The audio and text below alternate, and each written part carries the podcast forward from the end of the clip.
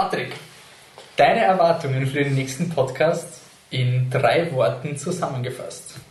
Leider nicht gesehen. Oh. Okay, wie du einen Podcast sehen kannst, ist auch interessant. Okay, gut. Michi, drei Worte, was du vom Podcast erwartest. Sicher keine Biopics. ja, ich habe mir viel Gedanken gemacht. Okay. Aber Wolfgang, wie willst du deine Erwartungen in drei Worten zusammenfassen?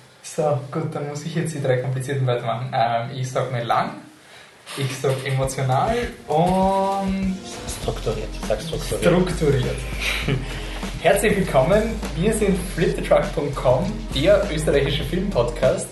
Mein Name ist Wolfgang Steiger und wir sind wieder in der originalen Konstellation zusammen. Nämlich bei mir ist Patrick Krammer. Hallo. Und Michael Leitner. Hallo. Wir haben ein Programm, das sehr, sehr viel aufzuholen hat. Die Biennale war in Town, hat alles konsumiert und jetzt müssen wir mal schauen, dass wir alles nachholen. Wir holen nach The Martian, American Ultra, The Walk, Spectre, James Bond Film. Danach kommen einfach, habt vielleicht schon davon gehört, danach kommen ein paar Filme, die wir schon der, während der Biennale behandelt haben, die jetzt auch ins reguläre Kinoprogramm kommen, nämlich die Arabian Nights Trilogie, The Look of Silence, Einer von uns und Last Shelter. Danach gibt es vier, also fünf große Filme eigentlich. Ähm, The Gift, Mockingjay Teil 2, ein Film, der vielleicht keine Biografie von Steve Jobs ist. Danach Bridge of Spies und den neuesten Pixar-Film als grande Finale, Alo und Spot oder auf Englisch The Good Dinosaur. Und danach, wenn ihr dann noch immer zuhören wollt, gibt es ein Spoiler-Special für Spectre. Also, ich habe neue drei Worte. And much more. And much more. Passt. Dann starten wir zum Programm.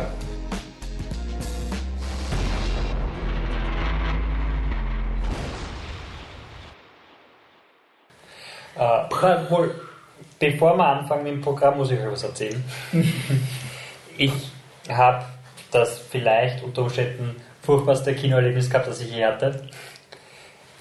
Ich war bei der Pressevorführung im Gartenbaukino von Love, dem Gaspar Noé-Film. Ihr habt sicher schon davon gehört und wenn ihr davon gehört habt, dann war es der Film, in dem die Leute wirklich miteinander Sex haben. Das, mhm. ist, das ist der Verkaufsziel von dem Film. Und er ist auch noch zusätzlich in 3D. Da gibt es eine ganze Industrie, die sich darauf stürzt. ja, aber die macht das aber nicht als das ist kein Kunst. Die macht das nicht als Kunst. mit dem Konzept. Ja. Auf jeden Fall, ich sitze da drinnen, der Film ist in 3D und das Gartenbaukino hat diese unglaublich intelligente Shutterbrillen-Technologie für ihre 3D-Filme. Das heißt, die Brille hat eine Batterie und ähm, verdunkelt absichtlich immer eine Seite der Brille, damit du diesen 3D-Effekt hast. Ja, also die, der, es sind doppelt so viele Bilder wie beim normalen Film, glaube ich. Und genau immer, wenn das Bild gezeigt wird, was das linke Auge sehen soll, schließt die Brille synchron das rechte Auge. Und damit hat man einen 3D-Effekt, der nicht so ist wie bei den anderen 3D-Brillen. So wichtig ist es nicht. Auf jeden Fall, das Ding hat eine Batterie. Können mit meiner Kinoerfahrung zusammen. das Ding hat eine Batterie und ich habe die Brille auf und nach einer halben Stunde geht die Brille nicht mehr, weil die anscheinend die Batterie leer ist. Ich schalte aus, schalte ein, schalte ein, schalte ein, schalte ein. Irgendwann funktioniert es wieder für ein paar Minuten, bevor es wieder aus ist und ich eben das normale 3D-Erlebnis ohne Brille habe mit überlagerten Bildern. Ich gehe raus aus dem Saal, was immer gut ist für einen Film, hole mir eine neue Brille von draußen, die angeblich okay ist, setze mich rein und sie lässt sich nicht mal einschalten. Weil das allerdings die Kiste draußen, das war die letzte Brille, die drin ist, weiß ich, es gibt keine Brille mehr. Für die 15 Leute, die im Kinosaal gesessen sind, gibt es, außer die 15 Brillen, gibt es keine andere Brille mehr, die ich nehmen kann. Und haben halt die, die restlichen knappen zwei Stunden des Films oder eineinhalb Stunden des Films dann angeschaut in 3D ohne 3D-Effekt und zwar nur mit überlagerten Bildern. Und da habe ich gedacht, habt ihr vielleicht auch sowas gesehen? Also schon mal Lied zu irgend sowas zu an. Das war eine ziemlich ungezwungene Einführung. Das war total Eigentlich schon, ja. Das ist komisch, dass ich mir trotzdem schon was überlegt habe zu dieser Frage. ja, du könntest ja jetzt einfach nachdenken. Als hätte ich es gespürt. Ich denke ja nicht das mal nach. Und wir lieben das Gartenbaukino, aber es ist auch eine Geschichte im Gartenbaukino. Zumindest wir die, lieben die das eine. Gartenbaukino wirklich, das ist einfach Ja, doch, ich finde es super, aber bei der Biennale erst unlängst bei Dope dem Film überhaupt nicht besonders gefallen hat, vielleicht dazu beigetragen, dass ich dann nur auf einen Teil des Films geschaut habe, nicht dort, wo der Vorhang gehangen ist. Das war echt cool. Da war wirklich so 20 Minuten lang ähm, der Vorhang im Bild. Und ähm, die erste Veränderung, die feststellen war, war, dass noch mehr Vorhang ins Bild gehangen ist, bis es dann irgendwann einmal nach einer halben Stunde so endgültig korrigiert haben. Und das zweite Erlebnis, was ich habe mit technischen Hoppalas im Kino, ist ein, da kann man so viele Wortwitze draus machen, ist es ein wortwörtlicher Filmriss gewesen bei der Diagonale. Da haben, ich weiß nicht mehr, wie der Film hieß, ich mochte ihn eh nicht, also macht eh wenig Sinn, den jetzt zu nennen. Da wurde ein sehr alter Film, von dem es nur eine Rolle gibt und der Regisseur immer noch darum kämpft, dass er überhaupt die Rechte für diese Rolle hat und dass er das irgendwie restaurieren kann, wurde halt hergezeigt und schon vorhin gesagt, ja wahrscheinlich wird es irgendwann mal einen Gletscher machen und dann bleibt der Film mal hängen und ja, so war es auch. Der Film gerissen, dann haben sie ein paar Minuten herumgewerkt, das ist wieder zusammengeklebt und dann ging es weiter. Also wirklich ein wortwörtlicher Filmriss. Das ist so eine Michi-Geschichte. Das ist so der ultimative Unterschied. Ich habe Im Kino einen, sind die ich bin passiert das nicht ich habe einen, einen Kulturporno angeschaut und habe die sechs Akte nicht in 3D sehen können. Und ja, ja, ich war in diesem alten Film, wo das Originalband des Filmes 1922 gerissen ist. Naja, der Film war glaube ich in den 80ern, also so arg war es jetzt nicht. Und da unsere Kinoerfahrungen alle repräsentativ für uns drei sind, ist meine natürlich ein riesen Blockbuster, den ich mir in einem IMAX-Film angeschaut habe. Ähm, da waren wir nämlich auch in 3D, das war Harry Potter und die Heiligtümer des Todes Teil 2. Den habe ich mir in London angeschaut, im BFI IMAX. Ein ultra geiles, riesiges IMAX-Kino. Das größte in Europa. größte in Europa und neben, ich glaube, neben Manchester das einzige richtige IMAX in ganz Europa. Wenn euch die Leute erzählen, im Apollo-Kino in Wien, dieses IMAX, ist es nicht. Wenn die Leute meinen, Keine. in Berlin ist ein IMAX oder ist fast, ist, ist es nicht. Nur das, wurscht. Und der Film war, es ist eine saugeile Leinwand, wirklich urgeil, wenn ihr die Möglichkeit habt, in so einem IMAX halt zu sitzen, ein Wahnsinn. Ich bin da war auf so einem Rückflug und mir gedacht, na passt, genau zur Harry Potter Premiere, sp- springe ins IMAX, schau mir den an und der war halt in dem Nicht-Shutter 3D und da werden halt zwei Bilder gesendet, die dann von den zwei ähm, Brillengläsern gefiltert werden sollen, sodass du nur mehr, dass du auf jeder Seite von deinem Auge ein einzelnes 3D-Bild hast. Und bei beschissenen 3D-Brillen ist dann so, dass die nicht mehr ganz gut filtern und dann kommt ein bisschen was vom anderen Bild aufs linke Auge, was eigentlich nur aufs rechte Auge kommen soll. Und das hat dazu geführt, dass die Tickets, die glaube ich 25 Euro oder sowas zahlt für das IMAX-Ticket und ich habe drei Voldemorts gehabt, die mich angeschaut haben, drei Harry Potters, ich habe ein Triple Feature gehabt, ein Ching. Und Da gab es Äh, keine Möglichkeit, Geld zurückzuverlangen. das passiert bei denen die ganze Zeit. Okay. Das ist ein typischer IMAX-Park. Also Okay. Vielleicht haben schon mehr probiert, aber das war jetzt nicht wirklich Nice. erfolgreich bei mir. Ähm, und das andere, was noch war, das ist auch nur eine Trivia-Anmerkung. Wir haben uns Maze Runner 2 angeschaut, Pressevorführung, und der Trailer für Bridge of Spies, den wir heute noch verhandeln, war giftgrün. Also so richtig so, als hätte jemand, wenn man so einen VLC-Player kennt, also es wäre irgendein Fuck-up im Spiel im Player gewesen. Und wir haben sich gedacht, na gut, ein bisschen Botschaft, aber kann nicht passieren. Ist ja nicht die offizielle Vorführung, ist ja gut. Und das war eh nur der Trailer von Bridge of Spies grün. Gut, und dann es anscheinend auch in anderen Kinos ist das passiert und das finde ich einfach ziemlich geil, dass man weiß, dass es diesen Bug gibt. Der Trailer ist einfach grün, aber scheiß drauf, zeigen wir ihn trotzdem, weil Ja, ja. wird sich schon keiner Ja, ist beschweren. halt die Frage, was willst du machen, wenn du im Kino bist, dass eine Festplatte kriegt mit da sind die Filme und die Trailer drauf, dann, dann Festplatte noch beantragen. Entschuldigung, ähm, könntest du den nochmal schicken? Puh, weißt du, wie teuer das ist. Okay, fest. Ähm, ja, Soll ich auch eine Geschichte erzählen? kann ich erzählen die Geschichte. Ich werde heute noch über einen Film erzählen, der Wegen Bridge of Spies bist draufgekommen. Ja, tatsächlich. Flüssig, was der Ja, stimmt. Bridge of Spies ist ja auch auf so wahren Begebenheiten beruht. Ja. Und habe ich aber vom, vom Patrick so ein bisschen das gehört, dass sich der vielleicht eine eher klassische Herangehensweise Ja. Spies? Hm? Ja, Wenn man das so definieren will, ja. ja. Und ich habe einen Film gesehen, der heißt Steve Jobs und wir haben Steve Jobs und den werden wir auch noch später reden, der hat eine nicht ganz so klassische Herangehensweise. Deswegen frage ich euch, was sind Biopics, die euch so ganz spontan einfallen, die eine äh, originelle Herangehensweise an das Thema Biografie zutage bringen? Und originell ist, schätze ich mal, weiß unter Anführungszeichen, weil wir sicher streiten werden, ob das jetzt originell ist oder Ich nicht, habe den? Film, nein, meiner ist definitiv originell. Also wir werden nicht, nicht äh, dass wir uns vorher schon abgesprochen Wieso meinst du, hast du. Steve Jobs gesehen? Oder Nein, nein, nein, originell? Nein, Nein, ich weiß ich es nicht, aber wir haben, nein, nicht wir haben. Okay. wir haben, wir haben vorhin, wir sind nämlich vorher durchgegangen, so was, was definiert sich jetzt als originell und da wirft man halt Sachen in den Raum und dann sagt der Wolf ja oder nein. Das war so die Diskussion, die Ich bin mir ziemlich sicher, was Wolfes Film ist. Ja, bitte, Wolf, erzähl, was der Film ist. Ja, der Film ist The Experimenter. Das ist das. Ja, ja, das schaust du. Ich habe glaubt, das ist Frank. Nein. Frank? Frank ist auch ein Biopic. Ja, stimmt. Stimmt, ja, Frank ja. ein Biopic. Äh, nein, es ist, ähm, Aber es ist die Experimenter, das ist nämlich ein Film, ich habe zwar, nur, ich hab zwar nur, zwar nur neun Filme auf die Biennale gesehen im Vergleich zu Michi seinen 40 Filmen, ähm, aber den Film hat er nicht gesehen. Und da geht es um den ähm, Scheibenkleister, den Mr. 41. Milgram.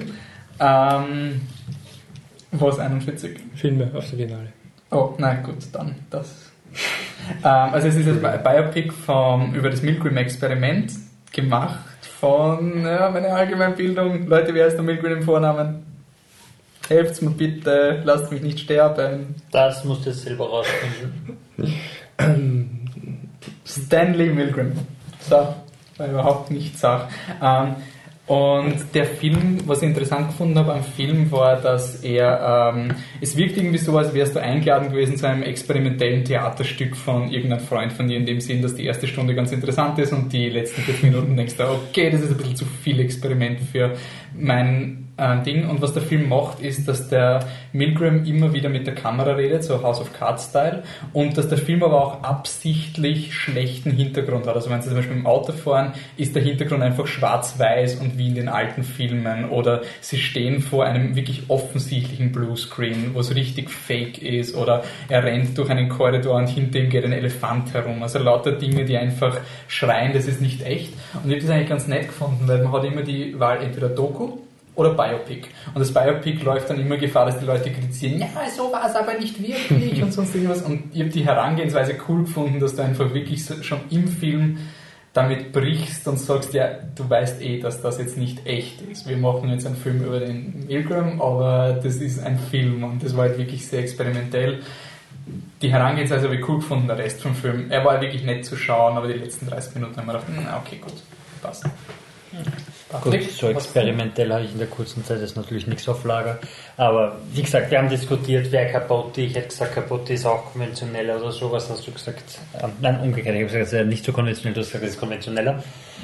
Na, er ist, er ist so wie die Linken. Also, dass du die, aber gegen, ja, wurscht. Gut, auf jeden Fall, ähm, ich habe mir gedacht, so, was sind, was machen Biopics nicht oft? Das habe ich mir jetzt dann halt überlegt und da bin ich drauf gekommen, selten werden Biopics in andere Genres übersetzt. Und da habe ich an, an, an zwei Filme denken müssen. Einerseits an Rush, wo man quasi anhand eines spannenden Sportfilms die eine Biografie erzählt, oder eigentlich mehr oder weniger zwei Biografien in einem Zeitraum erzählt, über ein, eine Formel-1-Saison hinweg, mehr oder weniger. Und das andere, was ich mir überlegt habe, wäre Wolf of Wall Street gewesen, wo man anhand einer Satire oder einer absoluten Überspitzung eines Charakters einen, eine Person darstellt. Also das wären so meine zwei Ich habe mir, ich hab auch ein bisschen was aufgeschrieben. Der der gleich mal weg, den mach ich hier nicht. ähm, The Conjuring ist jetzt nur so ein, so ein LOL, aber es steht sogar im Film drin, das basierend auf wahren Begebenheiten. Biopic ist so oder so ein Stretch, aber sowieso ganz witzig, ist ein Horrorfilm. Und Bonnie and Clyde auf jeden Fall auch insofern originell, dass der Film ja sowieso die damaligen Konventionen total gesprengt hat. Von Arthur Penn waren in den 60er Jahren. Und dann ist mir jetzt gerade eingefallen, aber ich, du musst dir ganz kurz das aufmachen. Ich weiß nicht, nicht mal über wen dieses Biopic und Anführungszeichen ist. Fear and Loathing in Las Vegas, ein Film mit Johnny Depp und ich glaube Benicio del Toro, wo sie die ganze Zeit über Drogen nehmen und ich finde den Film nicht besonders Ah, ist anschaubar. Ist ein irrsinniger Kult- Kultfilm und ist Von Terry. von Terry Gilliam, genau. Aber ja. Hunter S. Thompson ist der Genau. Autor und das ist Und es geht um diesen Raoul Duke. Genau, und es geht um äh, den, den äh, Gonzo-Journalismus, heißt es, glaube ich, oder? Gonzo-Journalismus, also wo man quasi äh, so wie Method Acting nur halt mit, äh, mit, mit Journalismus, dass man quasi über etwas schreibt, indem man sich in die Lage wortwörtlich Der hineinversetzt. Weißjournalismus, wo man dann drüber schreibt, wie es ist, wenn man sich irgendwas dahinter steckt. Ja, aber nicht, ja genau, aber schon detaillierter und mehr halt auf, also die haben sich halt monatelang mit Drogen vollgeschmissen, damit sie dann über die Drogenszene schreiben und nicht einfach mal was in Popo gesteckt und dann schon wie arg sie sind. Aber ja, ist nur, das ist mir nur eingefallen, weil ich dann irgendwann mal durch Zufall draufgekommen ist, dass dann auf wahren Begebenheiten beruht, im weitesten Sinne ein Biopic ist. Ja, Also so eigentlich auch wie, wie Frank, oder? Der ist ja auch theoretisch auf Begebenheiten macht, aber trotzdem irgendwie was Eigenes. Ja, wobei, glaube ich, Frank wahrscheinlich schon ziemlich weit entfernt ist. Bei and Loathing in Las Vegas ist es eine wohl nicht so weit hergeholte Interpretation Mhm. der damaligen Ereignisse. Ich meine, was halt genau passiert, wenn es dich auch mit Drogen vollschmeißt, okay, aber das ist ja wirklich so passiert. Was du oft über Biopics auch hast, ist, darf er das überhaupt und verfälscht er? Weil zum Beispiel jetzt eine Diskussion Ja, gehabt über Social Ja. Den ich wirklich, wirklich super finde. Ich finde den Film wirklich toll. Aber ähm, da war halt dann die Diskussion, ja, aber er verfälscht die Geschichte, also er repräsentiert das halt halt irgendwie falsch und das war ja nicht nur der Zuckerberg und das ist halt wahrscheinlich eh auch so ein ewiges Thema, wo du sagst, so Biografien, wo du sagst, ich finde die Biografie urgut, auch wenn es überhaupt nichts mit dem echten Leben irgendwie zu tun hat. Das ist halt auch der Unterschied zwischen einer Dokumentation, wo die Grenzen viel fragwürdiger sind und das viel eher in Frage gestellt werden gehört, als bei einem Film, der als, als, als Kunstprojekt quasi Ich- rauskommt, ich wo glaub, man der Film sagt, ist wir nehmen das- das und wir verarbeiten das in diesem Medium und dadurch müssen wir oder können wir, dürfen wir Sachen ändern, die dann vielleicht nicht stimmen, aber in erster Linie muss der Film passen. Ich glaube, die Diskussion ist eher, wird deswegen immer aufgeworfen, weil halt die Leute dadurch, dass der Film zugänglicher ist, halt irgendwie auch emotionaler werden als bei so einem Doku-Vortrag. Und dann schaut jemand sozusagen Social Network und du hast dann diesen Dan Brown-Effekt, wo du dann die, die durch den Film selbst erklärten prof, äh, professionellen Leute haben, die über Facebook Reden schwingen und sozusagen nur auf Das den war ja die Streiterei bei Selma letztes Jahr, wo man sich über die, das Porträt von ähm, Martin Luther King. Nein, nicht Martin Luther King, sondern vom, vom äh, amerikanischen Präsidenten, vom JBL, vom äh, Johnson. Johnson heißt im Nachnamen, das ist wichtiger. ähm, ein. LBJ, genau. Ähm, wo sie sich über ihn äh, auf, also wo man kritisiert, dass er so einseitig und so anti Negativ dargestellt. Genau, obwohl das meiner Meinung nach nicht mehr der Nein. Fall ist, aber das ist eben ein wurscht. Fall dafür, wo man eben so sagt, so in Wirklichkeit war das ja ganz anders und dann regt sich halt die Foundation für das Verhältnis Ja. des Präsidenten drüber auf und sowas. Ich glaube, es ist ein irrsinnig heikles Thema, ich will jetzt auch gar nicht so viel. Also ich denke, da kann man nicht einen eigenen Podcast es, es, wäre, es wäre wirklich ein eigener filmtheoretischer Podcast, weil Ja, gesagt, es die Frage wird bei Dokumentationen Ja. ist es viel fragwürdiger, weil die Dokumentation erweckt den Anschein als ich erzähle euch jetzt die Wahrheit. Aber es ist natürlich und wenn man da wie jede Geschichtsschreibung auch irgendwie. Genau, und wenn man bei einer Dokumentation, wo, wo man eben reingeht mit jetzt erfahre ich die Wahrheit, wenn man dann drinnen steht und dann irgendwelche Sachen erfahrt, die nicht stimmen, dann ist das viel fragwürdiger Ja. als ein Film. Ich freue mich auf jeden Fall über jeden Film, der was Eigenes probiert, aber ich sehe auch ein, wenn Leute sagen, aber das basiert ja jetzt auf, auf äh, Lügen und damit ist es irgendwie kritisch. Aber das, wie gesagt, das wäre ein eigener Podcast. Okay. Oder mehrere. Weißt du, was, weißt du, was nicht auf einer Biografie passiert? Der Marsianer rettet Mark Watton. Äh, der neue Film, den hat, der ist schon ziemlich, so neu ist er nicht mehr, ist schon längst im Kino, aber wir, ich will ihn trotzdem noch Er läuft sehr regelmäßig, glaube Er ist auch ziemlich erfolgreich und hat noch immer den Anfrage Top 10 von den Leuten. Ja. Okay. Macht immer noch 6 Millionen. Und ähm, der neue Film von Ridley Scott, der Mensch, der Prometheus verbrochen hat, jetzt es auch geschafft hat, Alien 5 zu töten, weil Prometheus wurscht, äh, hat nichts mit der Marsianer zu tun. Äh, ist ein ganz simpler Survivor-Film über einen Astronauten, der am Mars gestrandet ist und ähm, vier Jahre dort überleben muss, bis die nächste Mission kommt und ihn abholt, gespielt von Matt Damon. Und ja, ich habe einen sehr positiven Eindruck gehabt. Ich finde, er ist wirklich ein, ein schöner wissenschaftlicher Propagandafilm. Ähm, er macht Spaß, er ist gut gespielt. Er ist trotz Ridley Scotts Regie ein sehr gut bei mir. Patrick? Ja, ich habe ihn auch ähm, unterhaltsam gefunden. Er war lustig, er war jetzt nicht unbedingt eine Komödie, aber ich habe ihn unterhaltsam gefunden und auch ähm, großteils spannend und ich habe nie das Interesse daran verloren in der ganzen Laufzeit. Ähm, Bewertung? Ähm, ja, auch sehr gut. Okay, bevor wir zum nächsten Film kommen, ich verspreche hier, das ist jetzt endlich auch auf, am Ton aufgehalten, es kommt noch ein eigener Marsianer Book to Screen Podcast. Ich verspreche es, irgendwann kommt er schon. Aber wenn der Film eh noch im Kino ist, dann wollen die Leute ja eh mehr über Marsianer hören.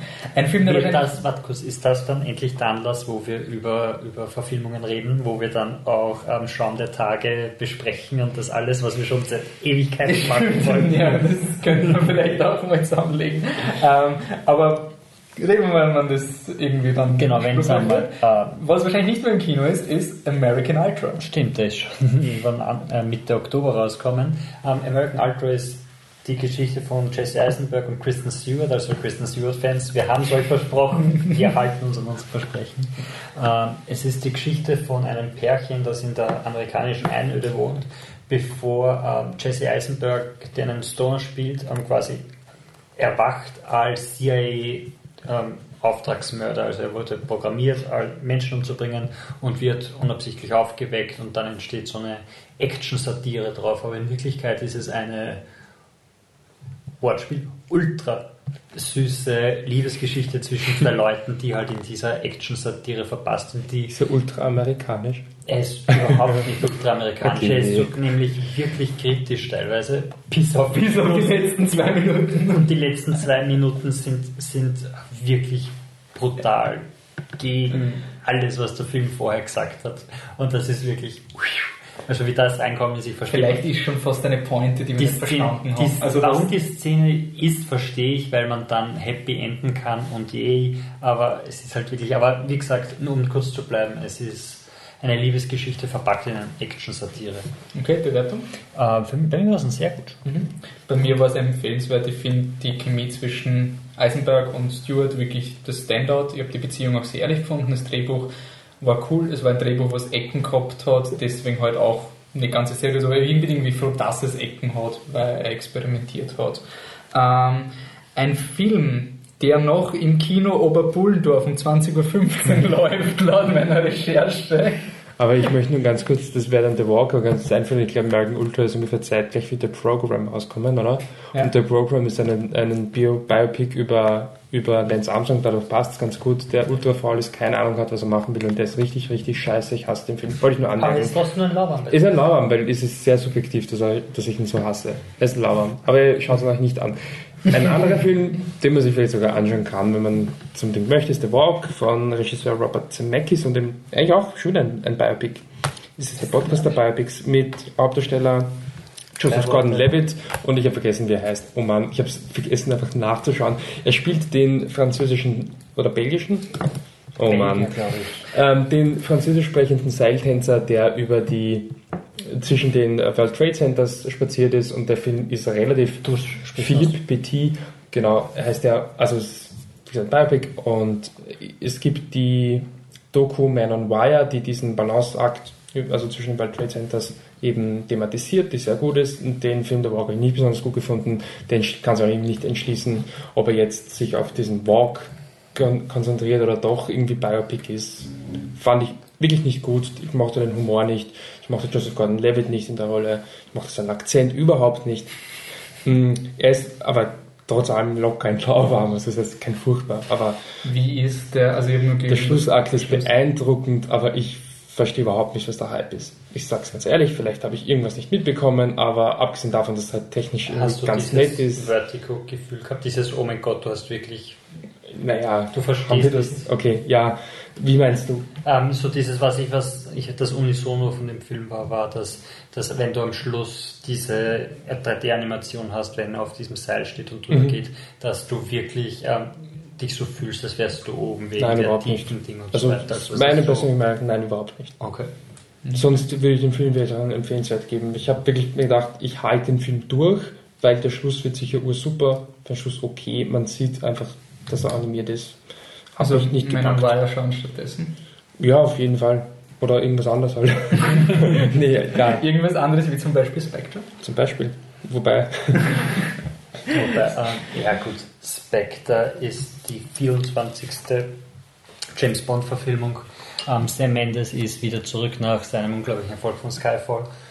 Und ähm, ja, Daniel Craig ermittelt er ist on the road, wie ich glaube in jedem Film bis jetzt ist er on Off the, the grid. Ja, on the road. Er ermittelt quasi in seine eigene Vergangenheit hinein und äh, kommt drauf, dass es eben diese allumfassende äh, Bösewichtorganisation Spectre gibt mit äh, Christoph Waltz als Oberbösewicht. Ähm, Oberhauser.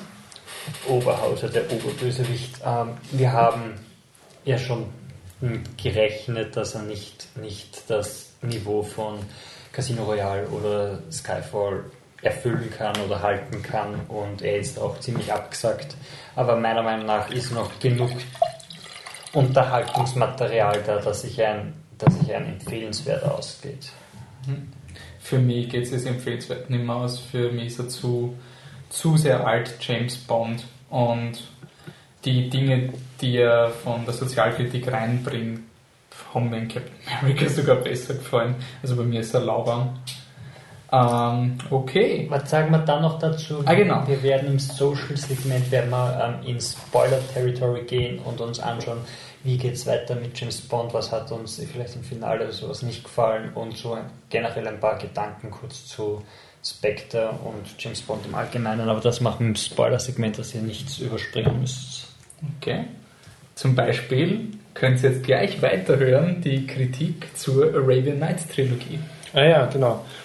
Von Miguel Gomes, einem portugiesischen Regisseur, vielleicht bekannt, oder wohl eher nicht, von Tabu oder anderen Filmen und ist ein sehr experimenteller Regisseur. Hier hat er sich die Aufgabe, Aufgabe ähm, vorgenommen, einen sechsstündigen Film oder drei zweistündige Filme, wie man es halt interpretieren möchte, ist auf jeden Fall ein Gesamtwerk dieser Trilogie, über die portugiesische Krise zu machen. Und da hat er wahre Geschichten zwischen, ich glaube, ja, ich habe die Daten mehr genau im Kopf, aber 2013 und 2014 hat er also, äh, gefilmt, nachgedreht. Das Ganze allerdings mit einem sehr freien, seinen frei, sehr freien, breiten Interpretationsrahmen. Das heißt, da kommen auch sehr viele ähm, fantastische Elemente hinein. Und das Ganze klemmt er in ein Konstrukt, das deswegen Arabian Nights, was ja der englische Titel von Geschichten aus 1001 Nacht ist. Deswegen wird das Ganze in so einen Scheherazade-Rahmen gepresst. Ich finde der Film, also die drei Filme jetzt an sich, eine irrsinnig äh, originelle Herangehensweise an dieses Thema ähm, die, der, die von Kreativität nur so sprühen. Wir haben gemeinsam, die Annemarie und ich, haben einen äh, längeren Podcast bei der Biennale über den Film gemacht, der viel zu lang geworden ist. Falls ihr es euch trotzdem antun wollt, findet ihr das auf der Homepage, auf flipquack.com. Oder auf iTunes immer auch. Und ohne weiteres Kommentar. Und als Bewertung wenn man jetzt die, die ganze Trilogie sieht, dann würde ich ihm ein sehr gut geben. Wenn man den ersten Film nimmt, auch ein sehr gut. Der zweite Film wäre ein empfehlenswert und der dritte Film wiederum ein sehr gut. Und dann noch kurz den von der Anne dazu. okay, wie war das? Ja, Arabian, also sie hat es jetzt in drei Teile ähm, geteilt, hat sie mir aufgeschrieben. Arabian 1 ist bei ihr sehr gut, weil sie den Humor von diesem Teil ist nicht gut fand. Arabian Nights Teil 2 ist ein schwaches, sehr gut. Der ist eigentlich von der Herangehensweise noch cooler als Arabian Nights 1 und origineller, aber man versteht beim ersten Mal sehen nicht alles, dem stimme ich zu.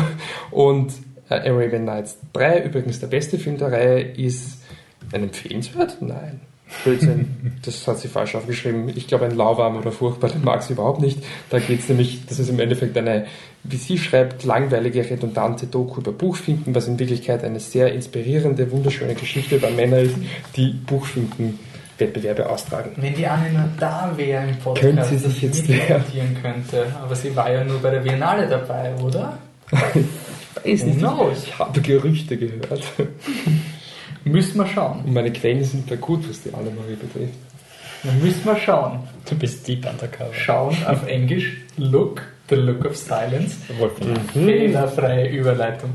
Um, look of Silence ist der, der, die, mehr oder weniger die Fortsetzung von die Act, zu The Act of Killing von Joshua Oppenheimer und behandelt die ähm, einen extrem brutalen Regimewechsel in Indonesien in den 60er Jahren, wo die kommunistische Regierung ähm, wirklich systematisch niedergemetzelt und, und äh, ermordet wurde.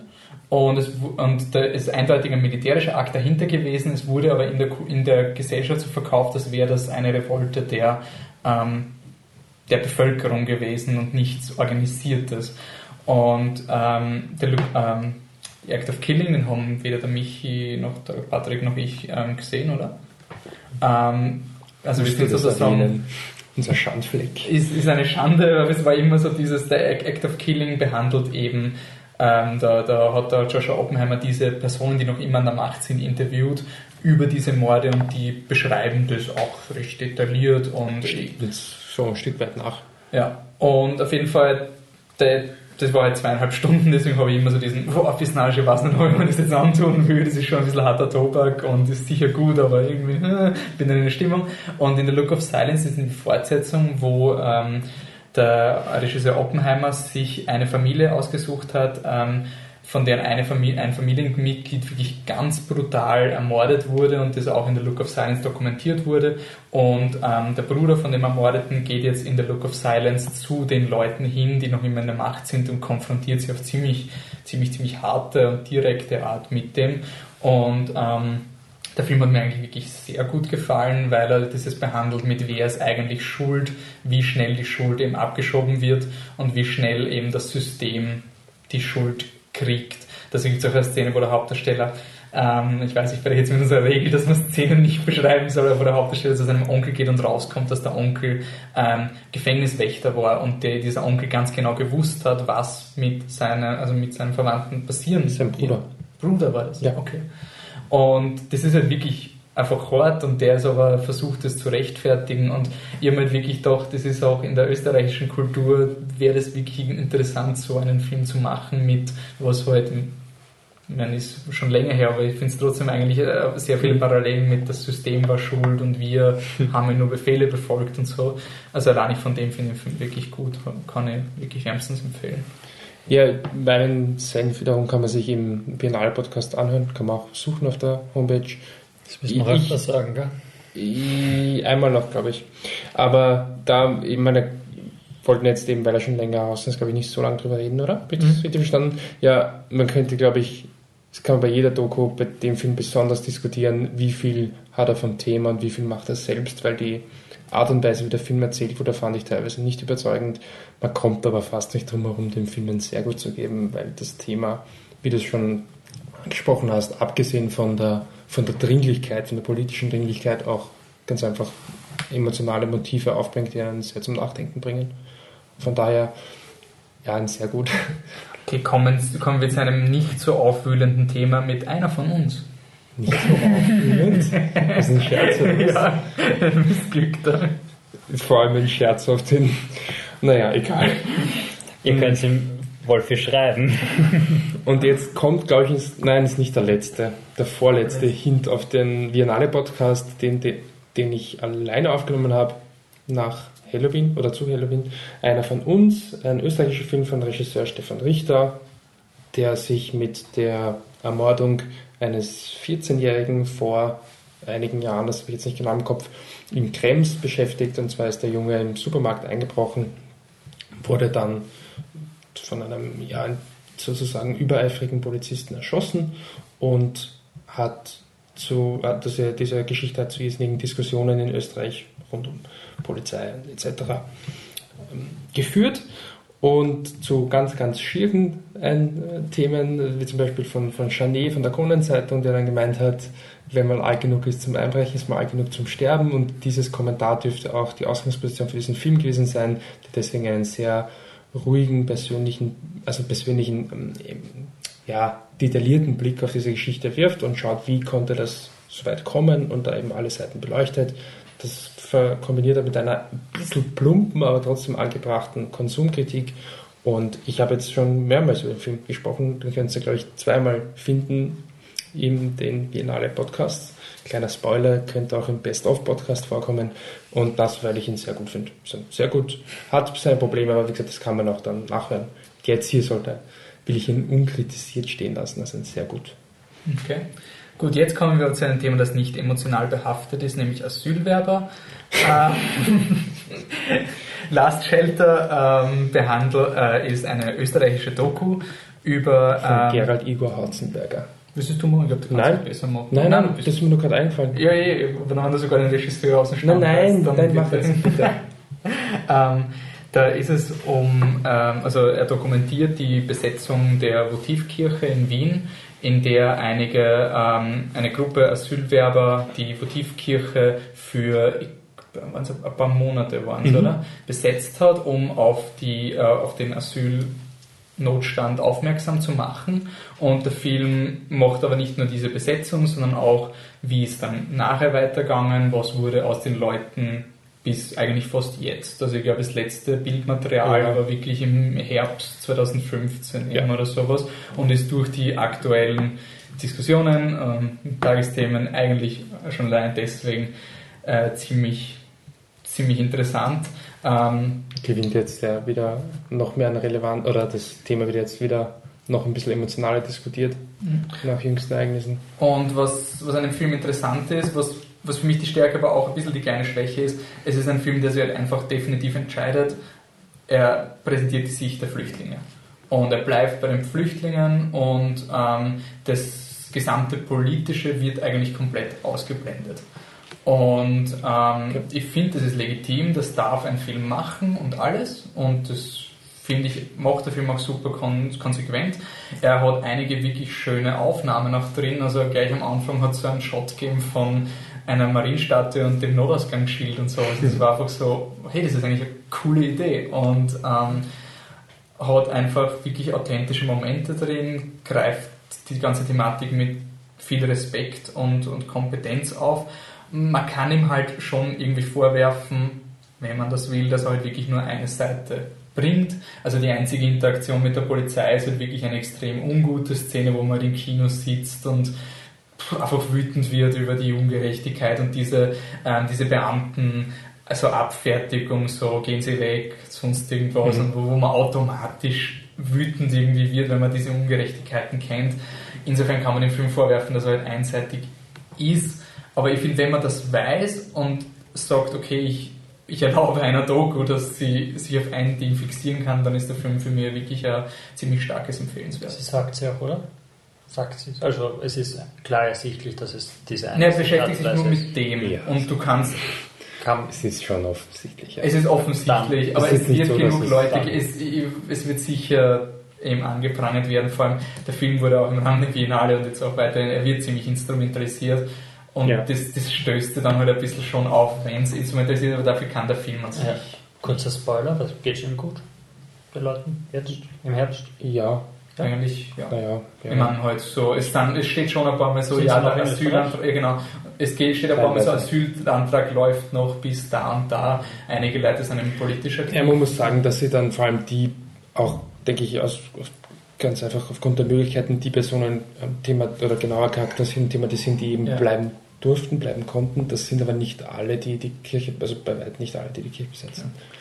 Aber was mich, also ich stimme dir eh eigentlich in, in allem zu, was mich ein bisschen gestört hat, ist, dass ich finde, der Film ein bisschen ein, ein Thema aufbringt, auch durch, durch manche ähm, ja, O-Töne, als ob die Politiker so deppert wären, dass Mhm. sie die nicht alle aufnehmen und damit nicht, dass man die Politiker in, der, in dieser Diskussion jetzt nicht kritisieren könnte, aber ich finde es ein bisschen zu, also man, man ignoriert ganz einfach, dass es sehr viele Menschen gibt, die eben da ja eben sehr negative Einstellungen Aber- haben und dass das eben die Politik auch beeinflusst. Es ist jetzt nicht einfach nur, die Politiker sind so blöd, das ist doch so offensichtlich, was man machen muss. Naja, aber da grenzt man wirklich einen wichtigen Bereich aus. Aber ich finde, das war eben genau das, wo wir über den Film diskutieren, weil, warum wird diese Thematik wiederholt, weil der Film sich nur mit diesen Leuten beschäftigt und ich Genau. genau. dazu schaue, und diese Leute haben diese Mentalität, die werden das sagen. Also, Ja, aber ich finde halt, es ist halt eine, also ich, ich bin ja voll auf der Seite, dass man jetzt sagt, man macht nur über diese eine Seite, damit habe ich gar kein Problem. Ich finde, dass der Film einen, einen, den Eindruck macht, als ob jeder in Österreich super finden würde, dass die Flüchtlinge da sind und die Politiker sind so blöd, dass sie sie nicht aufnehmen. Wäre eh schön, aber so ist es halt Ja. nicht und das finde ich ist dann ein bisschen kurz gegriffen und ist dann, ja, ich meine, jetzt nicht Politiker verteidigen, es ist irgendwie sehr unbeliebt, aber ich finde, das ist den Politikern gegenüber fast ein bisschen unfair, weil das ist jetzt nicht nur einfach blanke Dummheit, sondern das hat halt auch mit, Politisches mit Kalkül. ja, politisches Kalkül hat einfach auch mit den Einstellungen einiger Österreicher zu. Und für mich ist es ein, ein empfehlenswert, vielleicht nicht ganz so stark als bei dir, aber auf jeden Fall empfehlenswert. okay. Ähm, Das war es dann eigentlich mit dem Biennale-Rückblick. Genau. Jetzt endgültig. Jetzt sind wir Na, ihr macht noch ein Fazit, oder? Ja, aber nicht in diesem Podcast. jetzt, ist, jetzt ist auf Tape festgehalten, jetzt machen wir Okay. Also, ähm, na, wenn wir dann anfangen, dann reden wir einfach über die Filme, die demnächst rauskommen. Der Patrick gesagt. Ja. Smooth. Voll. Ähm, Einer ist schon auch raus. Aber ist egal. Und du hast mir das Hackel ins Geist. Entschuldigung. Ich will nur sagen, wir sind super in der Zeit, oder? Ja, ja. Okay, also ich rede über einen Film, der vielleicht draußen ist, vielleicht auch nicht draußen. Der Michi wird es uns schon sagen. Der ist noch nicht Zum draußen. Zeitpunkt der Aufnahme ist Ist The Force draußen. Awakens noch 27 Tage entfernt. Und da wir alle so die Zeit messen wiederholen. Wissen wir jetzt alle, wann wir aufgenommen haben. Ähm, okay, also der Gift, ein Film, der nicht Star Wars ist. Ähm, das Regiedebüt von Joel Ed Edgerton. Edgerton, gell? Edgerton? Edgerton, nein, Ed Joel Edgerton. Der Joel halt. Der Joey, ja. Joel Edgerton. Er ist Regisseur und auch Drehbuchautor und spielt auch noch eine Nebenrolle in dem Film. Er ist auch in Star Wars mitgespielt. ja, Ruhe jetzt. es geht um das Paar ähm, Simon und Robin, gespielt von Jason Bateman und Rebecca Hall, die zurück nach L.A. ziehen und er beginnt einen neuen Job und trifft in einem Geschäft ähm, einen alten Schulkollegen, den Gordo, eben gespielt von Joel Edgerton. Und im Laufe des Films wird der Gordo ein bisschen aufdringlich. Sagen wir mal so, er gibt ihnen immer wieder Geschenke oder er weiß auf einmal, wo sie wohnen, legt Geschenke vor ihr Haus und schenkt ihnen Fische fürs Aquarium, obwohl sie das vielleicht gar nicht wollten und taucht immer auf, wenn, wenn die Robin alleine ist und man hat so ein ungutes Gefühl, weil er so sozial ein bisschen komisch drauf ist. Und im Laufe des Films entwickelt sich dann eben so ein, so ein Psychodrama rund um diese drei. Schon eher Thriller, würde ich sagen. Ja. Psychothriller um diese äh, drei Personen. Und ähm, ja, für ein Erstlingswerk, ich finde, die Kamera war ähm, voll schön, also wirklich, Mhm. wirklich nicht überhastet. Es waren ruhige Kamerafahrten oder ruhige Kamerabewegungen. Es war nie hin und her gezucke oder sonst irgendwas. Ähm, Kameramann war der Eduard Grau. Okay, gut, den kenne ich jetzt nicht. Wir erwähnen ihn halt trotzdem. genau, ähm, oh, A Single Man hat er gemacht. Ja, das war Und auch schön Buried. gefilmt. Buried war auf jeden Fall sicher eine Herausforderung zu filmen. Das ist der Film, wo er allein, wo, Der einzig gute Ryan Reynolds-Film. genau, wo er den ganzen Film lang in einem Tag ist. Ähm, und ja, ich finde, die Spannung hat sich ähm, im Laufe des ganzen Films eigentlich gehalten. Und ich war wirklich, ich war wirklich voll dabei. Die meisten Sachen, Mhm. die wirklich gegessen und gedacht, die Stimmung wird wirklich gut aufgebaut, wird gut gehalten. Du, du, du bist, du bist, es gibt diesen Moment, wo du denkst, ja, jetzt kommt, es gibt zwar so, so einen, so einen Fake-Scare, der kommt, aber der ist sehr gut inszeniert, auch wenn Ja. du weißt, dass es ist. Und, und das Interessante ist, er spielt auch damit, was ich ähm, auf einem ähm, drehbuchtechnischen ähm, Aspekt ziemlich gut finde von ihm. Er spielt so mit, mit so Tricks. Ähm, es gibt eine Szene, die werde ich ganz kurz erklären, damit du nicht der Einzige bist. Ähm, sie geht in, in ihr Schlafzimmer und fällt um. Und ähm, dann wird sie wieder munter. Wird aber nicht dort munter, wo sie quasi umgefallen ist. Und dann weiß man nicht genau, oder es wird der Eindruck erweckt, äh, was ist da jetzt passiert? Und das wird quasi diese, wird unterbewusst quasi wird das so suggeriert, so irgendwas stimmt da nicht ganz, aber du kriegst es nicht ganz so mit, wenn es nicht wirklich drauf schaust, mir ist zufällig aufgefallen im Moment gerade, aber wenn man nicht ganz so aufpasst, kriegt man es gar, gar nicht wirklich mit. Mhm. und am Ende wird das dann eben wieder aufgegriffen und da merkt man, oh, das hat einen Sinn, warum das so ist. Und sowas macht er relativ oft, dass er so unterbewusst so Sachen reinsteuert, die dich einfach so ein bisschen stören und dadurch hast du immer so ein ungutes Gefühl Mhm. dabei. Und ja, am Ende also es, Überraschungserfolg in Amerika hat, glaube ich, nur am, am Opening Weekend 10 Millionen weniger eingespielt als Fantastic Four oder als Fantastic. Entschuldigung, Entschuldigung, Entschuldigung. Und ähm, ist auch sehr gut angekommen, eigentlich bis auf den Schluss, wo man dann ein bisschen diskutieren kann. Manche sagen yay, andere sagen nee. Ich habe ihn, habe ihn mögen, ich finde, es hat funktioniert. Es gibt natürlich auch Haken, die der Film hat, aber im Großen und Ganzen finde ich das als Psychothriller eigentlich sehr gut funktioniert. Deshalb bei mir ein sehr gut, ein nicht allzu großes, sehr gut, aber doch ein gut Unterhaltungsfilm.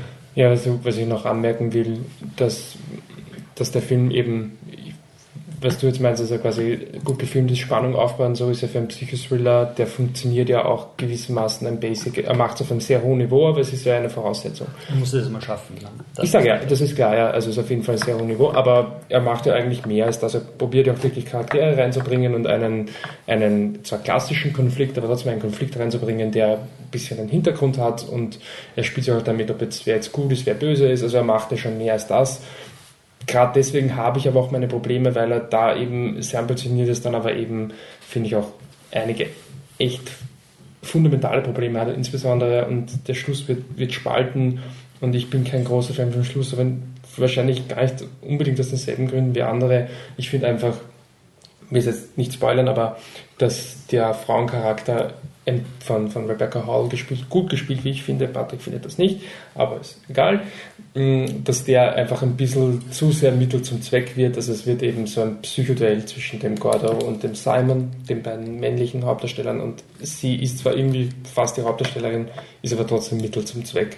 Das finde ich, finde ich eben ein bisschen, ein bisschen schade und hat mich enttäuscht. Aber nichtsdestotrotz bist du Film ein starkes Empfehlenswert.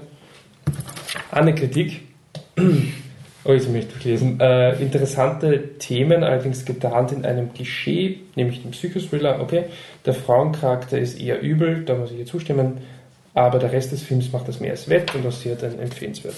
Der, wenn die Anne nur da wäre, damit sie mit uns diskutieren Nur Rebecca Hall, ich habe nicht gesagt, dass sie schlecht spielt. Doch. Noch, nein, nein. Ich habe gesagt, sie, sie, mag die, sie, sie, mag die Rolle ja gut, weil sie soll ja auch ich habe gesagt, ich bin draufgekommen, dass Rebecca Hall in keinem Film, den ich sie gesehen habe, es jemals geschafft hat, irgendeine Form von positiver Emotion rüberzubringen. Okay. Und da hast du noch kein Gegenbeispiel gebracht, weil mir fällt nichts ein. Mir fällt ein Transparent, äh, Transparency, Transcendence, Transcendence, ist ja wurscht. Ähm, wo sie am Anfang, sie wo, so wo, sie schon total verliebt sein soll, so voll die Psychoprobleme hat und einfach nur die ganze Zeit halbert blärt und denkst, was, was stimmt mit dir eigentlich? Okay, ich habe den Film nicht gesehen, ich finde nicht, dass, Wir haben ihn zusammen gesehen. Transcendence. Transcendence haben wir zusammen Welcher Film ist das? Das ist der, der Johnny Depp Computerfilm. Oh Gottes Willen. Aber, aber, erster Podcast.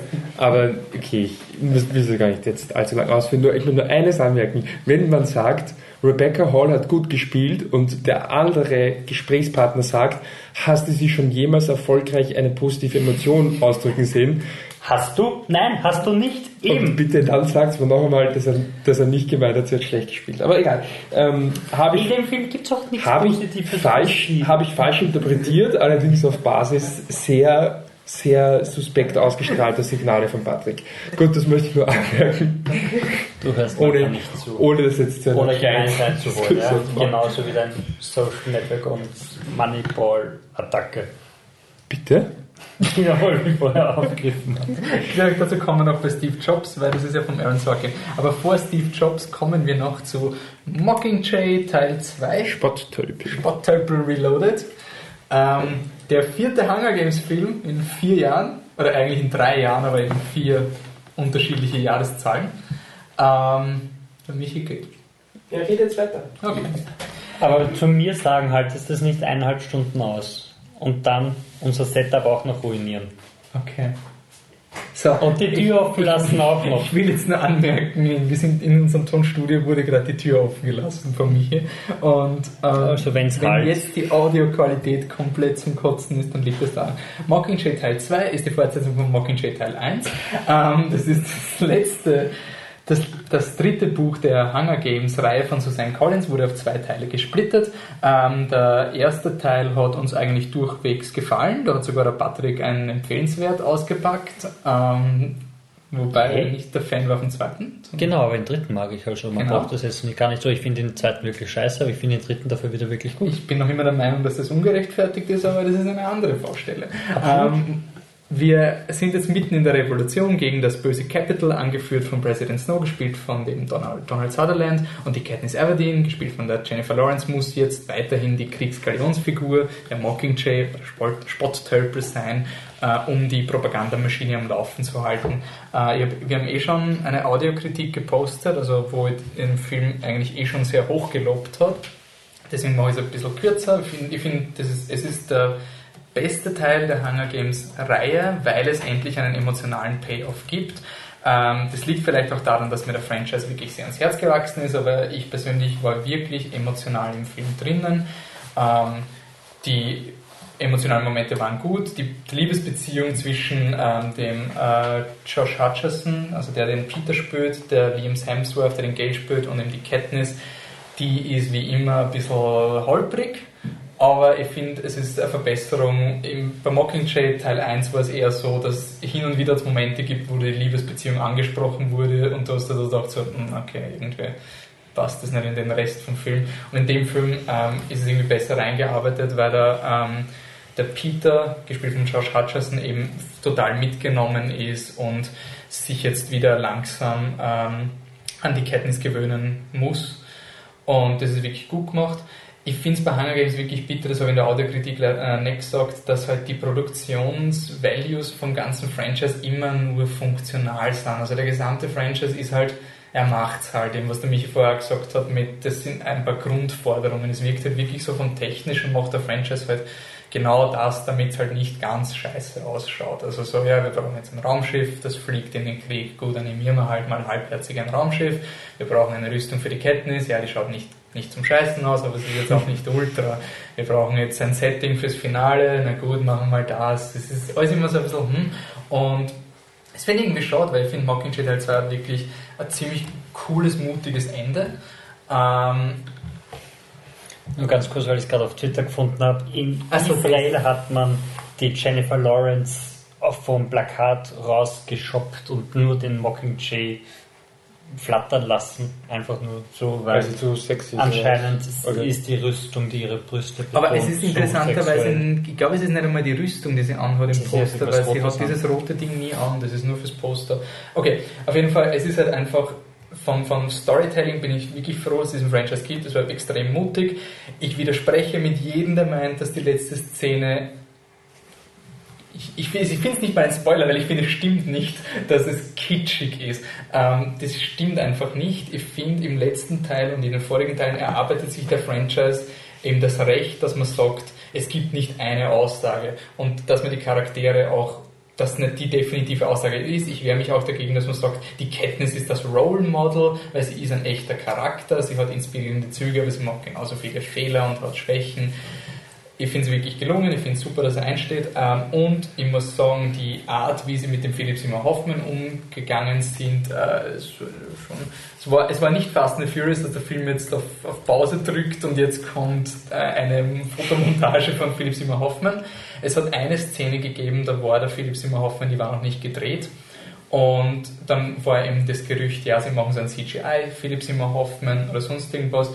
Das stimmt nicht. Sie haben einfach eine Szene gemacht, wo ein anderer Charakter kommt und er sagt, ja, der Plutarch hat eben gerade keine Zeit, weil es ist gerade sehr viel zu tun, was auch logisch ist. Und dann wird einfach der Monolog von Philipp Simmer Hoffmann als Brief vorgelesen. Und das habe ich wirklich respektvoll gefunden, dass man jetzt nicht irgendwie einen Zombie Philipp Simmer Hoffmann Imitator reinhuckt und dass man trotzdem die Aussage bleibt und sie haben sogar filmkonsistent gerechtfertigt. Also ich glaube, wenn du nicht weißt, dass der Philipp Simmer Hoffmann gestorben ist, würde dir das nicht auffallen. Aber persönlich war so ein bisschen ein Herzschmerz, wenn der Brief beginnt, äh, ja, hallo Katniss, ich wünschte, ich wäre da, aber es geht halt nicht. Das ist so, oh, aber es ist natürlich logisch auch im Film.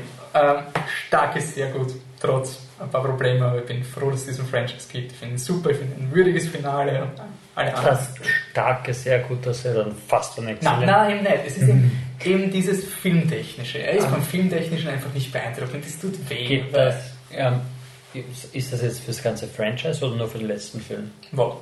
Das, das, das, stark, nein, das starke ist sehr gut. Eigentlich. Nein, also der erste war bei mir fast schon eigentlich ein Lauber. Ja, weil. Der erste massive Problem, der, der gesamte Franchise stark ist sehr gut, ja. Okay, und der letzte Film auch stark? Alles, ja. Okay. Also eigentlich alle außer der erste Teil sind bei mir sehr gut. Okay. Gut.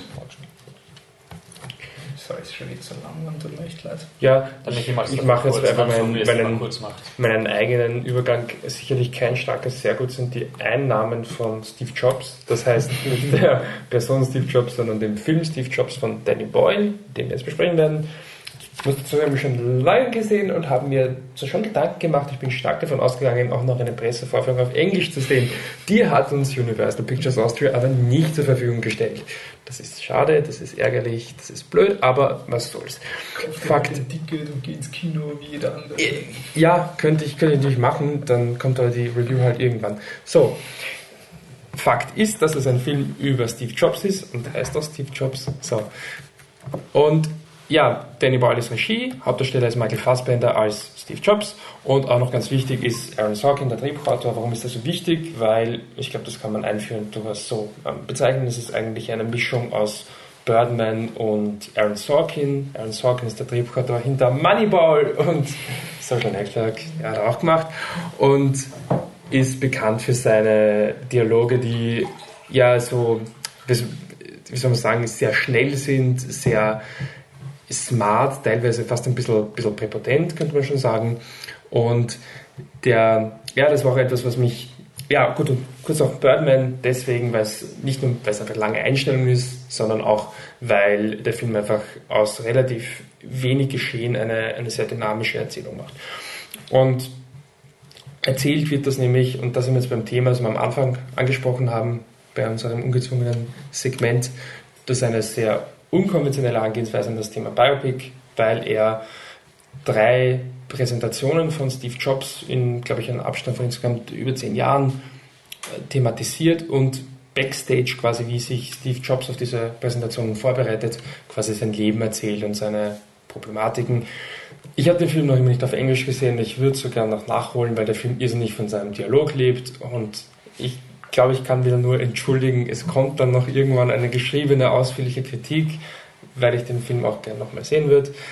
Und ich glaube, ich kann den Film noch immer nicht endgültig bewerten, weil ich das nicht habe. Was ich aber sehr wohl bewerten kann, wiederhole ich mich, ist diese Herangehensweise, die ich einfach super klasse finde und das, was Aaron Sorkin eh selbst auch sagt und leider ja den Film irgendwie ein bisschen runterzieht für viele. Es ist halt wirklich kein Biopic, ja, das sagt er jetzt, damit der Film besser ausschaut. Nein, das hat wirklich relativ wenig mit Steve Jobs zu tun. Natürlich ist es so irgendwie seine Geschichte oder sind Snippets aus seiner Geschichte, aber ich glaube, wenn man jetzt etwas erwartet, dass man, also erwartet, dass man was über Steve Jobs erfährt, dann wird man enttäuscht sein. Man sollte sich erwarten, dass man eine sehr gute, originell aufgearbeitete Charakterstudie sieht, die auf einem technisch auch sehr hohen Niveau ist und einen Hauptdarsteller hat, der jetzt hoffentlich endlich mal seinen Oscar kriegt oder zumindest, zumindest mal eine Nominierung. Hat er ja schon. Oder Nominierung Aber nur Nebendarsteller. Ja, nicht als mhm. Hauptdarsteller.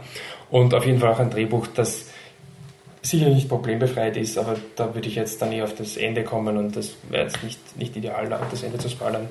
Und ja, ich kann den Film nur wärmstens empfehlen, vor allem auch, weil, glaube ich, ihn wirklich niemand sehen will, oder? Ich, ich glaube, zwei kannst du eh auch, also, okay, ich sage jetzt, er ist super und sowieso Oscars und so, der wird wahrscheinlich in irgendeiner Form bei euch auf dem Radar landen, aber an sich sagt man nicht, ich will jetzt Steve Jobs sehen, oder? Ich will ihn schon sehen, aber er hat halt, ich habe gemerkt, wie schwierig es ist, den Film Leuten zu verkaufen, weil du sitzt im Kino, dann kommt der Trailer, äh, irgendein Steve Jobs Film und du sagst ja halt Aaron Sorkin, Danny Boyle, Michael Fassbender, das ist, ist halt scheißegal, was das Thema ist. Kate da, da bin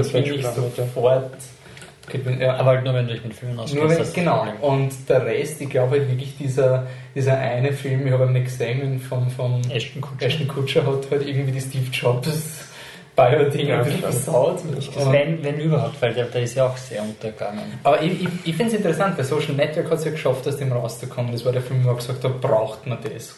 Aber Social Network hat sich halt eher über Facebook verkauft als über Mark Zuckerberg, auch wenn der Film dann Mark Zuckerberg-lastig war. Ja, die Trailer waren eigentlich sehr bestimmt, die waren sehr Und, und bei, dem, bei dem ist es halt wirklich so die Person und die meisten, also es gibt natürlich diese ganzen Apple- Fanboys, die wurscht, wie scheiße das Produkt ist, sie stehen voll drauf. Und äh, Steve Jobs ist, ein, ist eine Jesusfigur, aber die meisten Leuten ist halt Steve Jobs als, als Mensch eher wurscht und deshalb ist das Marketing unglaublich schwierig. Mhm. Wenn du sagst, es geht schon um diesen Typen, musst du halt sagen, ja, der ist mir egal. Plus, äh, im Film kommt ja nicht der iPod vor, oder?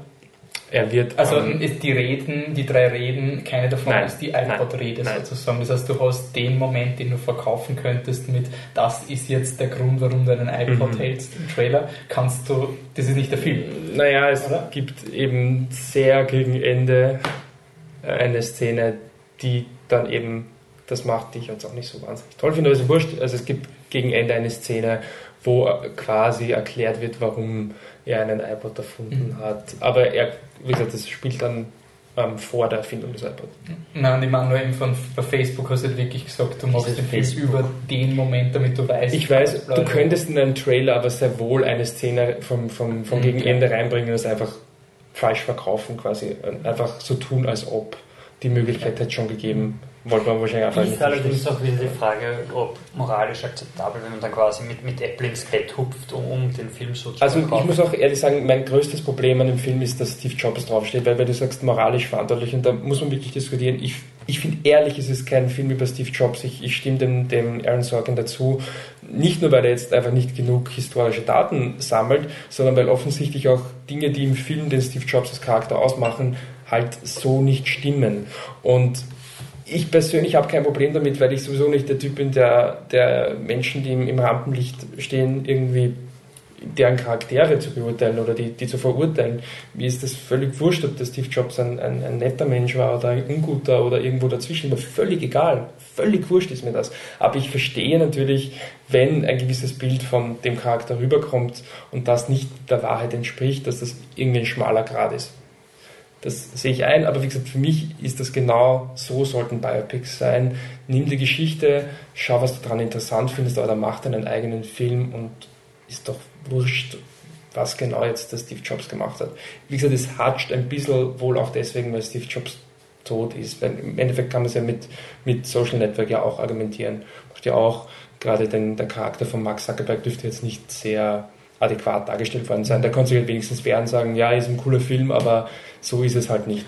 Beziehungsweise ist es ja auch ein bisschen eine hm, Publicity. Ja, Denn so nicht Facebook-Film kommt raus und der Zuckerberg ist vo- voll meiner Meinung, das repräsentiert Ja. ihn nicht oder sonst irgendwas. Das ist ja auch schon. Vor allem zu der. Zeit, wo, wo Facebook jetzt schon groß war, aber noch nicht dieses, nicht so groß war, oder? Da war Das das war doch gerade das war ziemlich der Peak, glaube ich, an, an Aufmerksamkeit, Ja. an medialer Aufmerksamkeit. Stimmt, aber jetzt sind sie übergangen in, das ist einfach da und das ist Ja, ja, real. klar. Ja, also klar. von dem her. Ja. Okay, Ah, sorry, ein sehr gut. passt. Ja, Okay, das ja. ist alles so aktuell. Gibt es nicht irgendwas aus der Vergangenheit, aus dem wir lernen können? Ich möchte, sorry, ganz kurz noch. Nach ganz kurz. Sorry, es, es tut mir leid. Vielleicht, Danke, vielleicht passt es dann ganz gut. Das werden wir Mhm. entscheiden. Was ich noch ein Lob am Film noch äh, Michael Fassbender schaut aus wie Michael Fassbender schaut überhaupt nicht aus wie Steve Jobs. Auch das wieder, ich finde, das ist die Art und Weise, wie es sein sollte. Ich habe kein Interesse daran, dass sie Michael Fassbender so viele Masken drauf haben, dass er ein bisschen so ausschaut wie Steve Jobs. Ich finde auch das, wie gesagt, ich mag diese Herangehensweise an das Thema Beibeck extrem gerne. Das.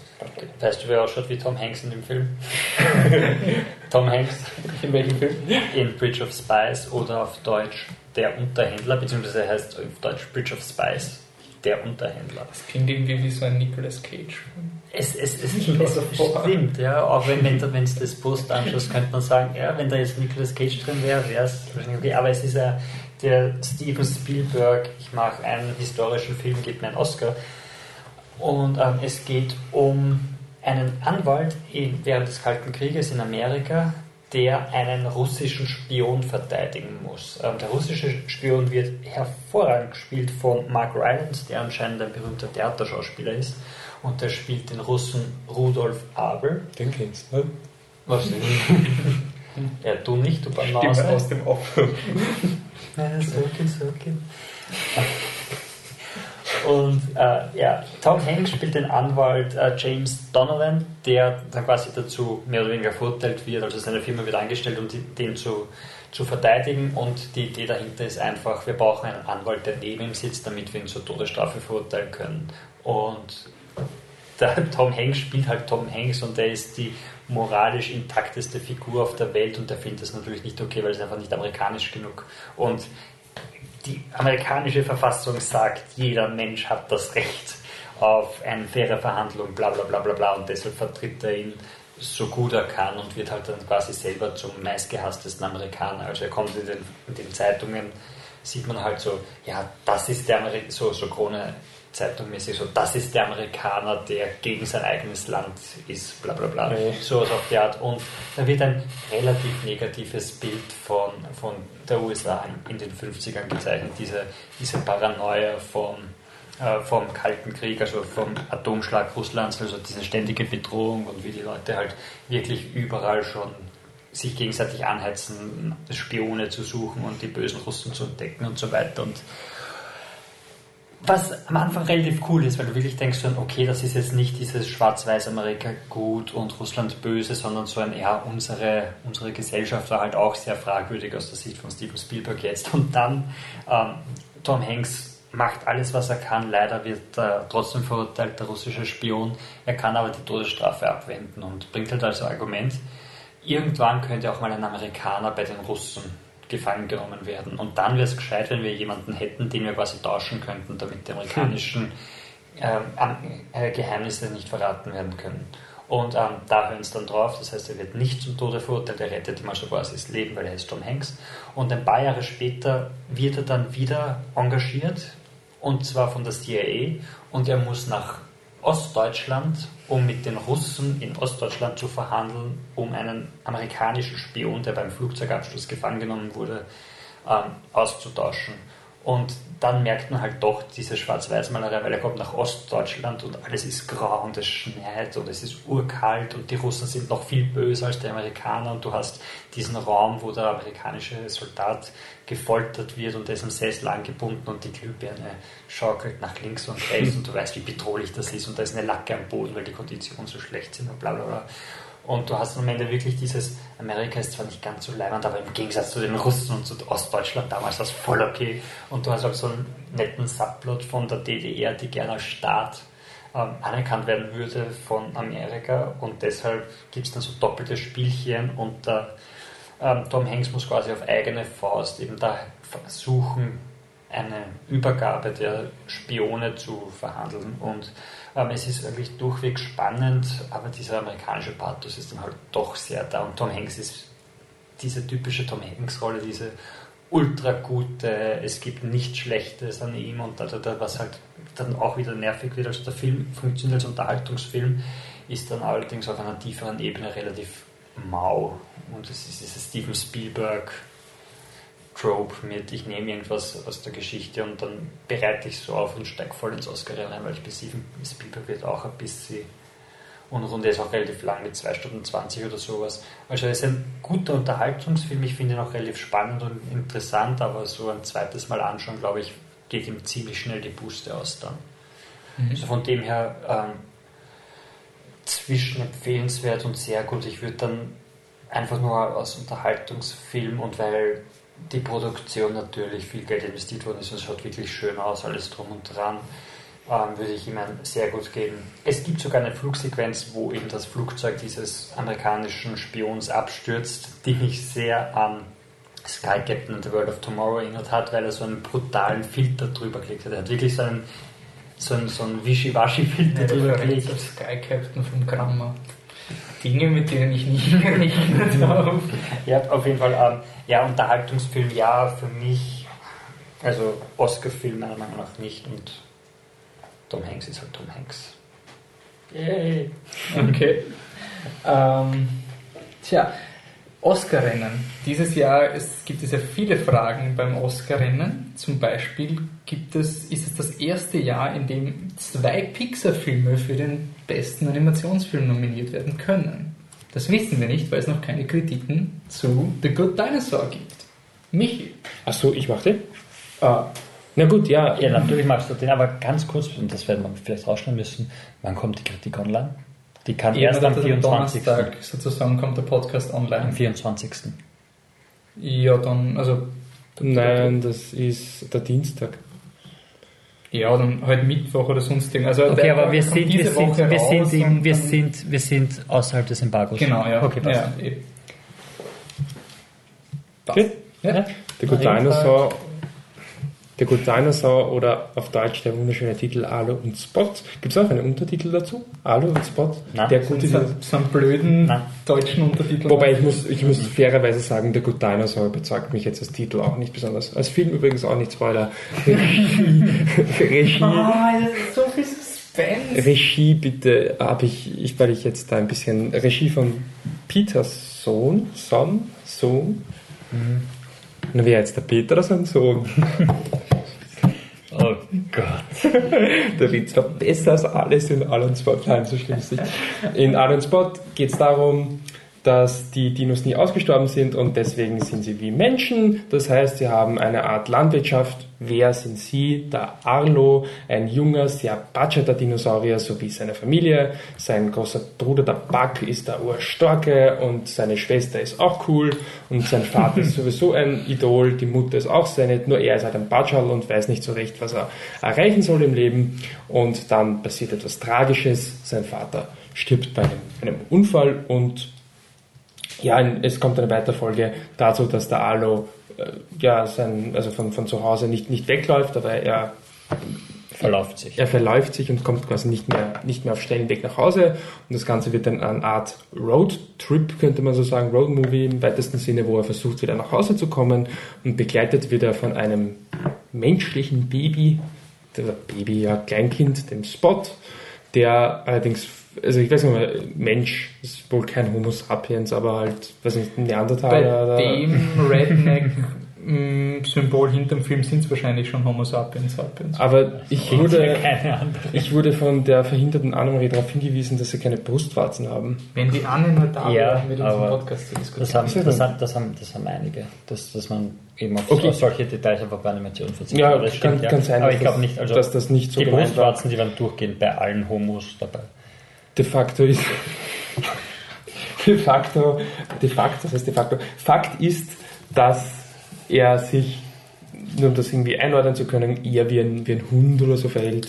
Also er hat, er macht Hundegeräusche und läuft auch auf allen Vieren, während der Dino eigentlich er kratzt relativ sich auch wie ein Hund und so. Genau. Nein, nein, er ist absolut, er ist absolut Hund, halt ein Mensch, der einen Hund verkörpert. Genau, Das während der Dino eigentlich ein Dino ist, der ein Mensch verkörpert, dass es ein sehr menschlicher Charakter ist. Ja, ich, ich weiß, Das ist der einzig originelle Twist an dem Film, oder? Das, und Das ist originell? Nein, Nein, wenn man es rechtfertigen wird. Also Das ich finde, das das ist das Problem. absolut Also- Standardlichste, was du machen kannst. Das ja, ist ja das das Problem. ist ja das große Problem. Ja, wie auch immer. Ich, ich weiß, dass, dass Wolfi da in manchen Kreisen geteasert hat, dass ich da jetzt auszug bei dem Film. Das werde ich nicht machen. Ich habe gar nicht viel zu sagen dazu. Er ist überhaupt nicht originell, er ist überhaupt nicht kreativ. Wenn du sagst, ich mache einen Film über, über einen, einen Dino, dann ist es genau das wahrscheinlich das Erste, was da einfällt. Das ist das, was du aufschreibst, dann im Mistkübel schmeißt, und sagst, so was Fades, Faules kann ich nicht machen. Der Film macht's. Und was mich halt, mir halt wirklich so den, den, den Faustschlag gegeben hat, dafür, dass er wirklich so faul ist und ja, ich, gab es eine interessante Idee. Ich glaube, irgendwann habe ich mir gedacht, hey, das ist ganz interessant. Ich bin mir nicht mehr, sicher, was es war.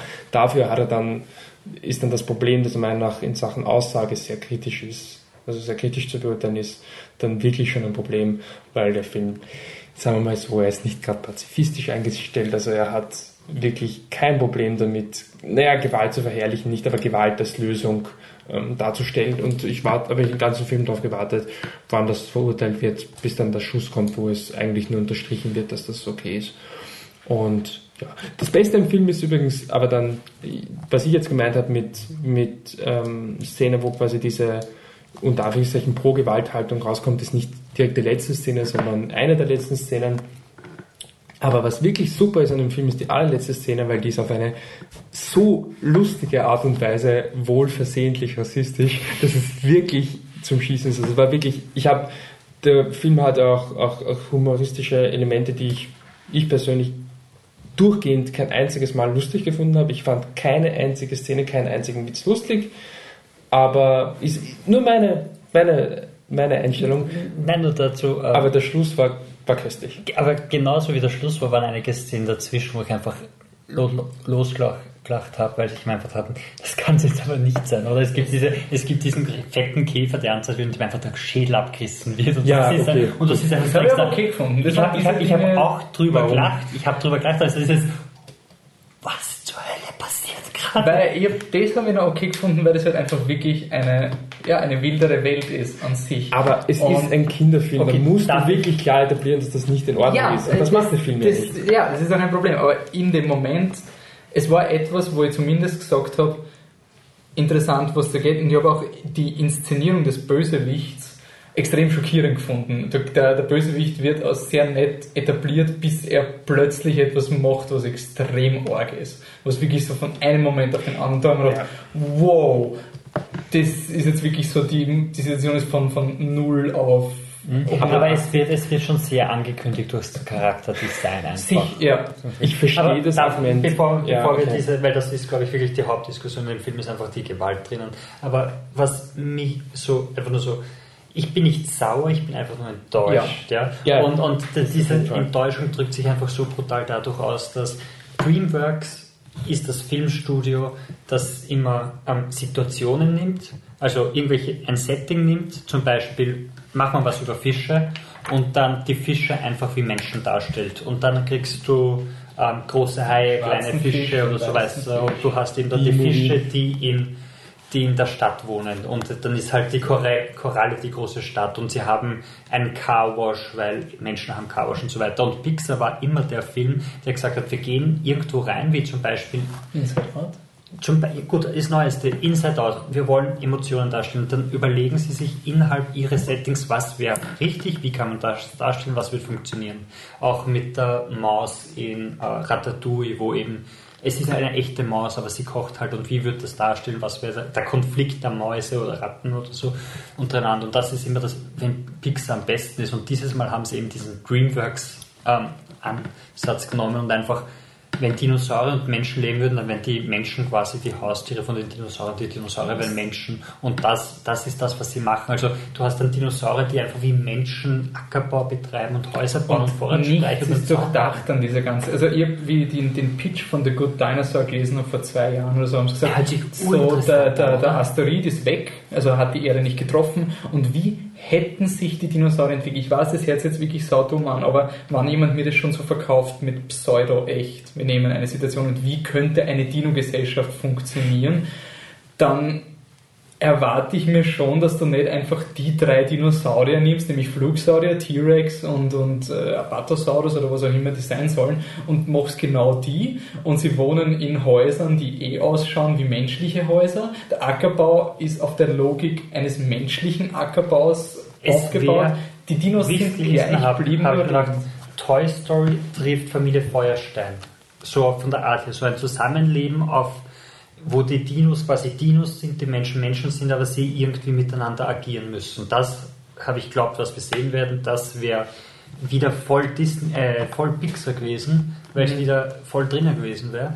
Und was kommt, ist halt wirklich ein 0815, es, es passt nicht einmal was. Ich meine, wie sie die Häuser bauen, da fragt man sich nur, wie wollen die das bauen? Die haben nicht mal Finger und bla Ich bla solche Sachen. Es ist wirklich, wirklich einfach nur schade, dass es ist. Und dazu haben sie dann noch diese Wild, Wildwest-Geschichte einfach drüber gelegt, wo eben die Dinosaurier verhalten sich wie im Wilden Westen und die T-Rex sind dann die wilden Cowboys, die von, von den Kämpfen erzählen und du hast einen Dinosaurier, der, der total high ist, wie ein wirklich wieder unabsichtlich brutalst rassistisch auf amerikanische Urvölker losgeht und wo du nur denkst, Und ich finde es halt auch arg, der Film ist ja auch, ähm, der Konflikt des Helden ist ja, dass er nicht töten kann. Ähm, auf ein, einer der Konflikte. Und es war so geil, wie wir, wir sind zu viert, weil die Anne ist zwar nicht da, aber es wäre schön, wenn die Anne noch öfter im Podcast vorkommen würde. Ähm, so haben wir so gesessen, dann kommt der Moment, wo der Vater seinen Mark setzt, dass er taucht seine Pfote in Schlamm, also seinen, seinen. Fuß in Schlamm und klebt das auf die auf das Silo, was sie gebaut haben fürs Korn. Und dann sagt der Vater so, you have to earn your mark. Und wir haben alle vier so, okay, es ist diese Art von Film. Am Ende vom Film wird er dann seinen Mark gewinnen und wird toll. Auf seine und, Art. Auf seine Art. Und da, du hast immer noch die Chance, dass du How to Train a Dragon machst. Dass irgendwie die Kultur ein Konflikt ist, dass zwei Völker, die kannst du irgendwie vereinen. Und der Vater erklärt dann den Sohn, ja, du musst diesen Feral, also den Menschen, sie nennen es halt Feral, die musst du Nicht einmal, nicht einmal. Sie haben halt glaubt, dass es irgendein Viech, das sie frisst und nicht gewusst, dass es Mensch ist. Also Okay, das aber du ist musst wurscht. das Viech halt, aber für den Dinosaurier ist der Mensch quasi ein Viech. Wurscht. Es ist absolut Äh, und wurscht. der muss das dann umbringen, sozusagen, weil er ist guter Redneck, stehst du mit einer Also Schrotflinte auf die deinem... Tochter, die Tochter kriegt ihr Mark, darf ihr Mark setzen, indem sie einen Acker quasi pflügt. Das, der starke Sohn, weil er, weiß nicht, Bäume umhaut oder sowas. Mhm. Und er kriegt seinen Mark, wenn er irgendein Viech umbringt und, fangt und wer der, weiß der, was der alles. ganze Film ist, als würdest du jemanden zuschauen, wo du... Ich hab nicht wirklich wütend sein können, weil ich mir gedacht habe, die glauben das? Es war einfach so ein ungläubiges... Gibt es eine Gruppe von, weil es ist genau das gleiche wie Cars, dieses, dieses Verherrlichen vom amerikanischen Traum und dieses zurück zur Ranch und do your chores und beacker den Boden und sonst. Es ist so dieser amerikanische Traum, ohne ein geringstes Zeichen an Ironie. Der gesamte Film ist so ein, ein Ist-Zustand eigentlich. Und ich habe halt einfach nicht gewusst, was soll das irgendwie? Es ist, wie kannst du Inside Out machen und dann solche Fehler machen? Das verstehe ich einfach nicht. Nein, weil er ist, er ist durchgehend einfach faul. Und das ist halt wirklich, ich meine, die Botschaft von wegen, äh, am Anfang sagt man ihm, du darfst nicht Angst haben, du darfst nichts Angst haben, bis halt der große Starke kommt und sagt, natürlich darfst du Angst haben, aber du musst damit umgehen Ja, können. Green Lantern Story. Diese, oh, sogar davor habe ich gehört, gibt es solche Stories, wo, wo du halt denkst, dann, ja, eh, aber das ist jetzt, in jedem Film kommt das von jedem Film jetzt besser gemacht als da und das ist, nicht nur, also es ist, wir sind glaube ich nicht nur so negativ, weil Pixar draufsteht und wir uns wirklich was anderes erwartet haben, vor allem nach Inside Out, sondern wir sind einfach so negativ, weil der Film so schlecht ist. Ist und er ist, wenn, er, wenn DreamWorks draufstehen würde, wäre er noch Dann hätte man nicht einmal angeschaut. Dann wäre es ein Film-Trailer angeschaut, wie Megamind, ja, ist mir wurscht, schaue ich mir nicht mal an. Es, Das einzig Positive an dem Film ist, der Hintergrund ist wirklich schön animiert. Wunderschön. Wunder, Es ist unglaublich. Also bei Wahnsinn. manchen Shots war es wirklich so, wo ich mir gedacht habe, ich, ich könnte nicht sagen, ob das echt ist oder nicht. diese so Das- Flugsequenzen von Bergen und Bäumen und so. Ja, es gibt, es gibt eine Szene, wo, wo er quasi aufschaut und durch die Bäume dann in die Sonne schaut und du siehst halt, wie sie, und du, es ist wirklich Ja. Wolken, das ist wunderschön. Das Charakterdesign ist dafür wieder furchtbar, aber Es gibt furchtbar. irgendwie keinen Charakter, der interessant gezeichnet ist. Es ist wirklich diese Dream und teilweise habe ich so Szene gehabt, wo, ich meine, wo es so gewirkt hat, als, als sollte ein Gag sein. Zum Beispiel die, T-Rexe gehen so, laufen so, als würden sie reiten. Sie haben die, die Hände so erhoben und ihre Pose, sie sind nach hinten geneigt, so wie du auf einem Pferd reiten würdest. Das ist aber etwas, was den Animationsfilmen nicht auffallen soll. Das ist eher so, was du das zweite, dritte Mal schaust, oh cool, sogar ein das haben sie doch. und das aber Und- auch nur bei einem Charakter und nicht bei allen dreien. Stimmt. Und was, was mich irgendwie gestört hat im Film, das war der, der Moment, wo ich gewusst habe, es, es funktioniert nicht, weil ich habe nicht gewusst, was ich von der Szene halten soll. Und dann habe ich diesen Untergag, das war das Einzige, was ich von der Szene mitgekriegt habe. Und das war halt einfach das, wie wenig der Film funktioniert. Und mir das, Einzige, was ich als Gag oder als Pointer in der Szene sehe, ist halt dieses, ja, sie reiten so wie Menschen. Sie laufen so. Und das ist nicht mal Ja. lustig. Es Ja. ist halt irgendwie so, aber sonst ist nichts da. Es ist, und ich habe zum Beispiel auch nicht geglaubt, dass der Vater tot ist. Die, die, die, Todesszene war so unmotiviert. Es war wirklich so diese, ja, hey, es wäre gut dramatisch, wenn ich jetzt Es war sehr, es war sehr auf Man of Steel mäßig, wo auf einmal blutsch und weg.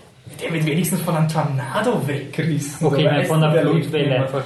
Ja, aber ja, und vor allem, vor allem der, der Film ist halt wirklich diese, jedes Klischee, was du von einem schlechten Western im Kopf hast, auch wenn du nie einen Western gesehen hast, ist, er ist in dem Film und er ist so voll straight, so ist es und das ist das Beste, ladi da und ist einfach wirklich schlecht. Und immer nur mal sagen, also wie dieser Dino vorkommt, der dann quasi so die Indianer darstellt. Ich habe wirklich geglaubt, ich spinne. Der Typ hat Schild vor sich hin. Er hat, Oh. er hat, er hat, also seine Hörner schauen aus, als wäre das so ein, so ein Indianer, so ein Indianerhut, wie, wie sagt man dazu, was die halt so, so richtig, ja, so, so richtig pompös und überall sitzen bunte, genau, Kopfschmuck, danke, und mit bunten Federn und bunten Vögeln, die diese bunten Federn darstellen und sowas. Und der ist ein total eingeraucht und total bekifft und so wirklich so ein Ultra-Stereotyp von, so von den Ureinwohnern Amerikas, wie sie es so damals in den 50ern gehabt haben, wo du dich denkst, das, das, das gibt es ja nicht. Mhm. Und am Ende kommt dann wieder unabsichtlich wirklich so eine Rassentrennungsphilosophie dazu, wo du dir wieder denkst, Das war, ich, wirklich unabsichtlich. das, das Ja. muss unabsichtlich gewesen sein, weil so das kannst du Ja. ja. das ist da die ganze Zeit. Nein, weil der Film, also ich glaube schon, dass unabsichtlich, weil der Film will ja das als positive Message mit jeder findet seine Familie. Ja. Es wirkt eher so, you stay with your people. Und eben wegen How to Train a Dragon, der, der Konflikt wird ja nicht beseitigt. Also die, die anderen Dinos sind ja noch immer der Meinung, dass, dass Menschen Viecher sind und die kann man ja zu Tode knüppeln wahrscheinlich. Also der Bruder hätte sicher nicht gezögert, hätte den Menschen einfach abgeknackst sozusagen. Und am Ende das, das, das, das kommt gerade, es das wird ist nicht gar kein Dialog, es ist, oder es so. ist kein Dialog. Und ich habe zu, zu Patrick am Ende vom Film gesagt, so in der Aftercredit-Szene kommt jetzt der Mensch zurück, will seinen Freund irgendwie besuchen, dann kommt der Bruder und bringt ihn einfach um, weil Gewalt anscheinend eh okay ist. Und das ist irgendwie, ja, Ich möchte nur ganz kurz anmerken, ich habe jetzt extra nicht viel gesagt, weil ich finde, wir schenken dem schlechten Film viel zu viel Aufmerksamkeit. Aber eins möchte ich noch anmerken. Ja, okay, sorry, das war jetzt unfair. Aber eins möchte ich anmerken. Meine Meinung ist, auch wenn, okay, es ist hart und es soll hart sein und bla bla, muss man in einem Kinderfilm Viechern den Schädel ausreißen. Der Film hat sogar für einen Kinderfilm, glaube ich, eine relativ junge Zielgruppe, oder? Hätte ich, hätte ich auch gesagt, dass Eher er unter Design 10. und so weiter. Muss man da Alle drüber finden den Film zu blöd. Ja. Also, ja, und dann ernsthaft, okay, dann, dann ist es irgendwie cool oder filmisch interessant, gut, dass er dann halt wirklich hart ist, der eine Dinosaurier, wenn er den Schädel abreißt. Muss das wirklich sein, Nein. ein Kinderfilm? Und zwar das, so, das so ist, brutal. Das ist mein Argument. Es ist absolut Ich, find, richtig. ich, Ja. ich verstehe schon, warum es im Film drin ist, die Brutalität von den Dinos und dass das auch irgendwo Sinn macht, aber das sollst du bitte nicht in einem Film so. Also da bin ich einfach, deswegen bin ich so Vor krass allem gegen den das, Film. das, das Das Abreißen ich einfach Kopf nicht ist okay. noch das eine, wo man wirklich ganz kurz rausgesehen Ja. hat. Später, wo sie dann gegen den, den Bösewicht des Films quasi mehr oder weniger kämpfen, da, Da gibt es einen Moment, ist er, der da, wirklich schlimm ist ist. er, da ist er schon geschlagen in Wirklichkeit und war schon weg und dann kriegt er noch einen mit um, und sie verletzen ihn noch absichtlich, damit er dann noch ähm, Mhm. Aber mehr davor, Schmerzen diese Szene, wie sie ihn anfangs verstümmeln, ist wirklich extrem. Also, Ja. Du meinst jetzt den letzten Ich Punch? meine die letzten, wo, wo sie dann quasi auf seinen Flügel losgehen und da den Ja. Flügel aufreißen, obwohl er quasi schon versucht hat zu flüchten. Und Ja, dann, sie zerstören ihm den Flügel, sodass er dann auch nicht mehr fliegen kann. ja, Also und danach wirklich- schießen sie mir noch was nach, damit er abstürzt. Also, Stimmt, das dann kommt ja auch noch dazu. Desiderium. Und das, ja. das stimmt, das war als Gag geplant, aber es ist, meine, wir haben gelacht, aber einfach nur, weil, weil es schon so ein Ja, aber es ist so, einfach- weil, nicht, nicht weil es lustig ist, sondern weil Du man suchst in diesem Film nach Dingen, die du normalerweise nicht gesehen hast und deswegen habe ich, ich wollte die Brutalität nicht verteidigen. Es war halt eher das, wo ich mir gedacht habe, okay, vielleicht wollen sie was machen, aber ich widerspricht dir absolut nicht. Ich unterstreiche, ich bin auch der Meinung, dass das nicht notwendig ist, außer es ist ein Punkt in der Story wie How to Train a Dragon, dass das dann die Lektion ist, dass das nicht Ja. okay, okay ist oder Also sowas. es ist- Aber er macht es eindeutig nicht. Nein.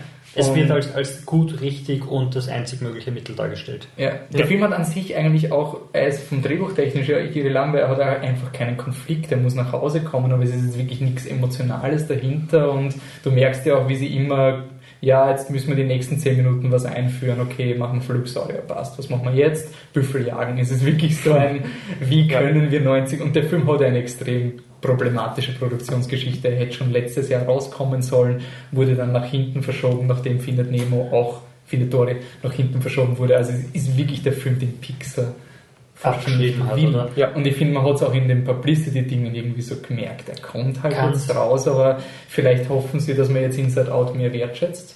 Kann es sein, dass sie wirklich ein eh. gutes Konzept gehabt haben und das einfach nicht geschafft haben umzusetzen und deshalb sowas gemacht haben? Kann es sein, dass sie wirklich Ich sehe nichts davon. Das Wenn du den ganzen. Film ohne Dialog gemacht hättest, vielleicht, dass du sagst, okay, dann, dann kannst du wenigstens sagen, ja, das, die Geschichte ist simpel, aber bist du narrisch, sie haben es geschafft, die gesamte Story mit den Dinos und sowas zu kommunizieren. Okay, ich finde, dann wäre es halt. Äh, Ich verstehe halt nicht diesen, diesen, diesen, dieses Konzept, was sie vor zwei Jahren gegeben haben. Das hat sich so anders angehört als das, was jetzt eigentlich ist. Und ich meine, es passt zu der Redneck-Mentalität, wo du hast in Amerika diese Museen, die Dinosaurier und Höhlenmenschen nebeneinander stellen, als wäre das historisch korrekt. Dieser Film hat genau diese blöde Mentalität. Also es sind zwar Millionen Jahre vergangen laut der Title Card zwischen dem Asteroiden und jetzt, wo es im Film ist, aber die Dinos schauen trotzdem gleich aus. Es leben Stegosaurier, obwohl Stegosaurier in, in der Jurazeit gelebt haben und nicht in der Kreidezeit, wo der Asteroid die Erde getroffen hätte. Ist okay, mein Gott, aber. Nein, was, aber es gibt. Das wäre so ein geiles Thema. Nein, es gibt so coole Themen, wie könnte sich Leben entwickeln, wenn das und das ist und dass die Menschen sich dann genauso entwickeln. Die ganzen Säugetiere, die sich nur entwickeln haben können, weil die großen Kaltblüter gestorben sind wegen dem nuklearen Winter des Asteroiden. noch ist er drinnen? Es ist diese Redneck-Mentalität. Na wurscht. Ich finde den eh. Michi?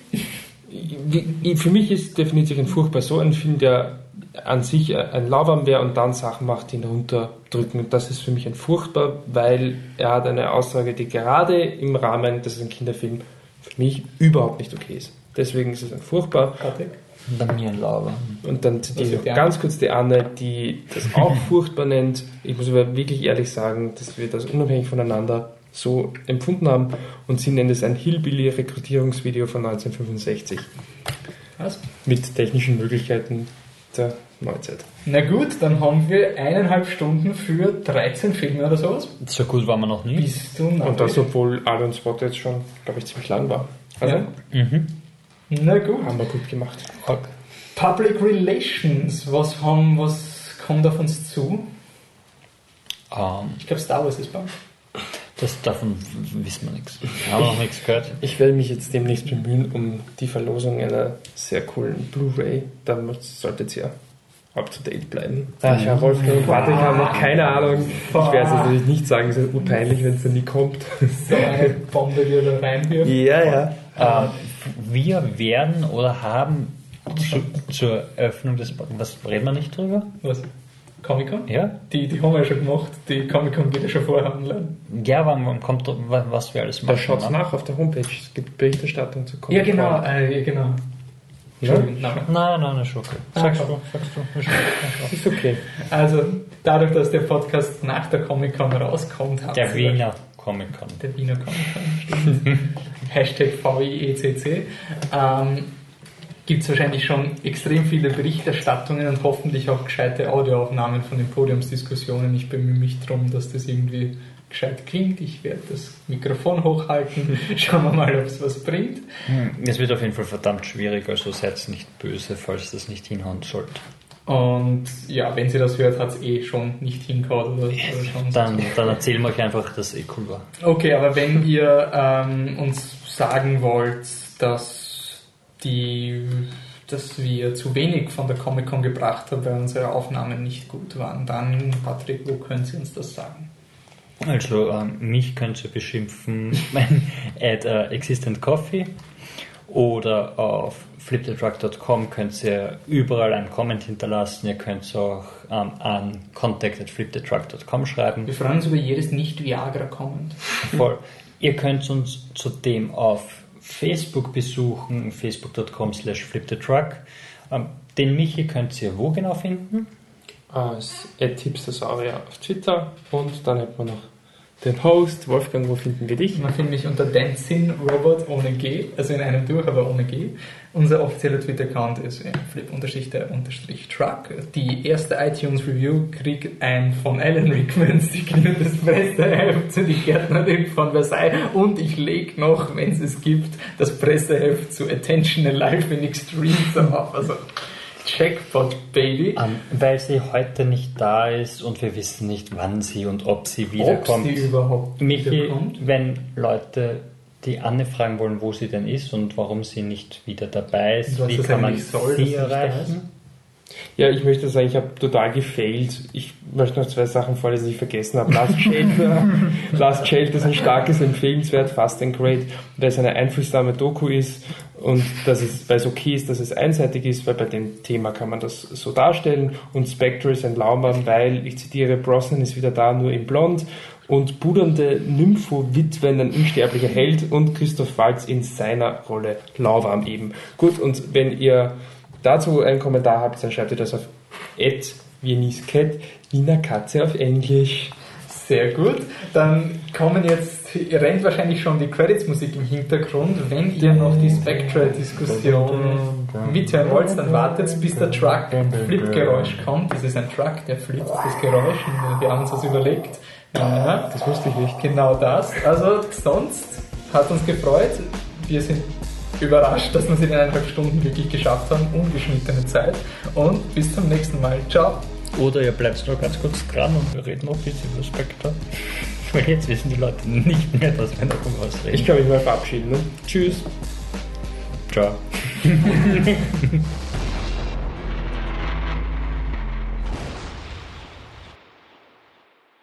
So, und jetzt sind wir wieder da. After Hours quasi. Spoiler-Segment zu Spectre. Wir sind off the clock. Das heißt, jetzt können wir unsere Stunde noch dranhängen.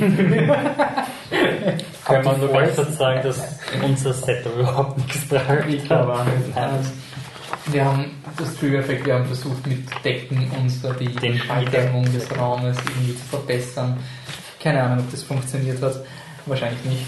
Ähm, Spectre, ähm, wir, wir sind jetzt full on Spoiler. Also alles, was jemals auf Mike ist es sehr asozial, wenn ich gehe, weil Du, wenn heute du- noch du- Konzert und du Abend ist kannst- und alles, ja.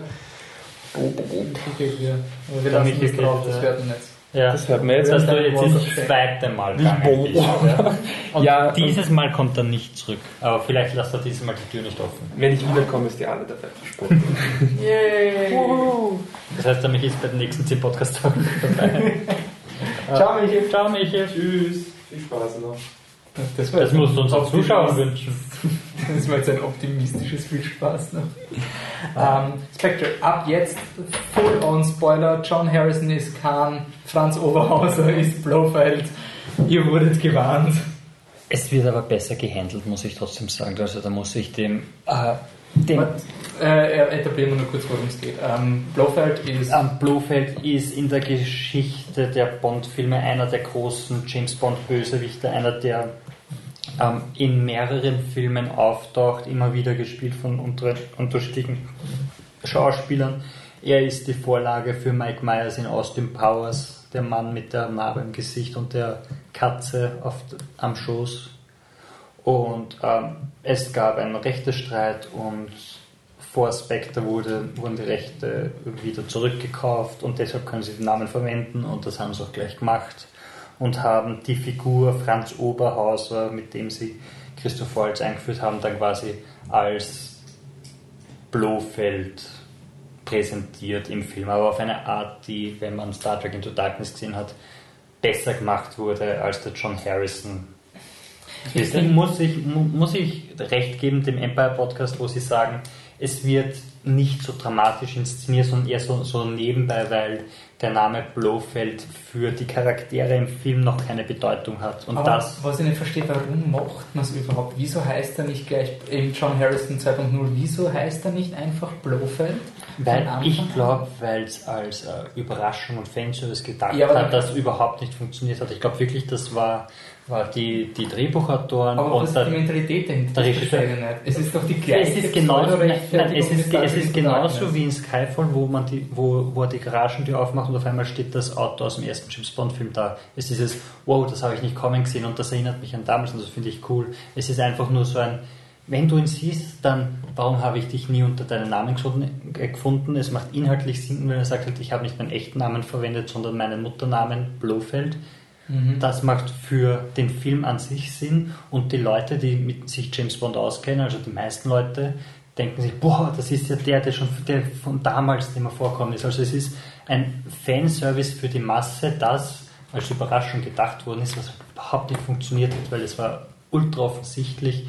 Man hat äh, Aufnahmen gesehen, schon Monate davor, wo der Christoph Waltz aus dem Auto gestiegen ist und diese CGI-Marke im Gesicht gehabt hat. Das heißt, man hat gewusst, irgendwas wird da noch drüber animiert, genau dort, wo der Blofeld die Ding gehabt hat. Dazu noch ein österreichisch-deutscher Name. Also es war sehr offensichtlich, aber was das Interview von Sam Mendes im Empire Podcast einfach bestätigt, ähm, sie haben gedacht, sie können es als Überraschung durchziehen und es war einfach nicht mehr möglich. Und dann waren sie schon so weit drin, dass sie einfach damit weitermachen haben müssen. Ja.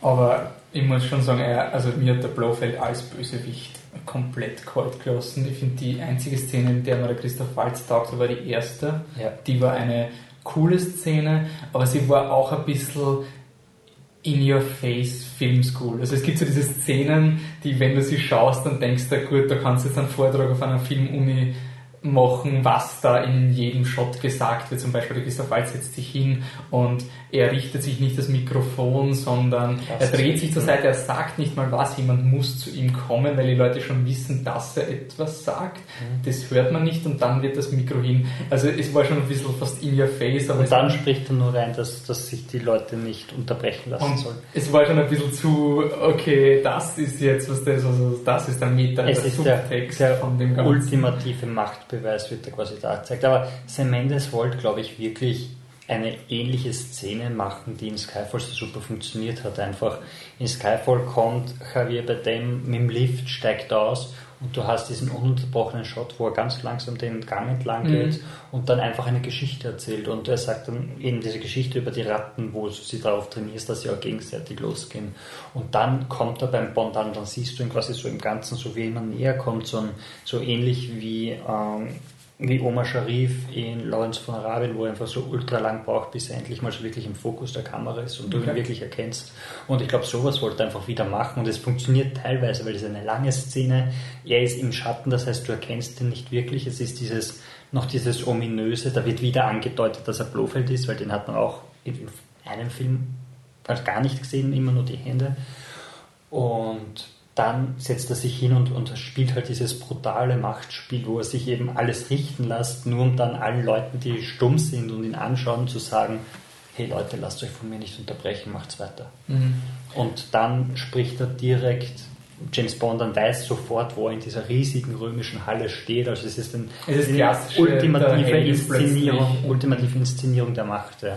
Ähm, und was ich halt schade gefunden habe, ich meine, der Film dauert zweieinhalb Stunden. Für die Handlung, die jetzt fast nicht, also eine zweieinhalb Stunden Handlung hat er nicht. Und was ich irgendwie komisch gefunden habe, bis zu dem Moment, wo, der, wo diese Kuckuck-Szene ist, wo der Christoph Waltz den, den, den Danny Craig anschaut, war ich noch im Film und habe mir gedacht, ja, klassische James Bond, bist du so als erste Konfrontation und dann treffen sie sich ein paar Mal. Und ich finde irgendwie, sie machen nichts mehr mit dem Blofeld. Also, er hat, er, er hat dann noch eine Szene nachher, wo er den James Bond foltert. Das ist die einzige Szene, wo er den James Bond irgendwie als Widersacher, wo er wert wird.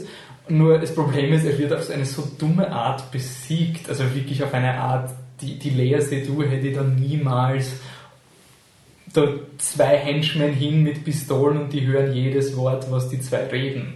Und nicht einfach, ich lasse sie mal hingehen zum James Bond und ich schaue nicht, ob sie die Uhr nehmen. Das ist der klassische blöder Bösewicht. Das hätte fast eine aus dem Paus Satire sein können mit der Christoph Waltz sitzt am Computer und schaut nicht hin und so. Das ist eine, ich erzähle dir meinen Plan, damit du ihn verhindern kannst, ja. Szene, die halt auch nicht funktioniert. Aber das ist, glaube ich, eines der großen Probleme von Spectre einfach, dass sie, dass sie zu, jetzt mit Ende von Skyfall haben sie gesagt, in welche Richtung sie gehen wollen und sie wollen wieder traditioneller werden. Sie wollen wieder zu den Sean Connery, James Bond Filmen kommen. Deshalb hast du Szenen in Zügen, wo sie dann zum Kämpfen anfangen, was einen ziemlichen 60er-Jahres-Stil hat. Mhm. Und du hast wieder, wieder das geheim verstecktes Bösewichts, der mitten im Nichts von Bergen eingekreist ein ultra teure Villa hat und wer weiß was alles, so wie bei Dr. No oder im Vulkan drin und sowas. Und das ist halt ein Schritt, der wieder eher zurück ins Lächerliche geht, weil Spectre manchmal zu sehr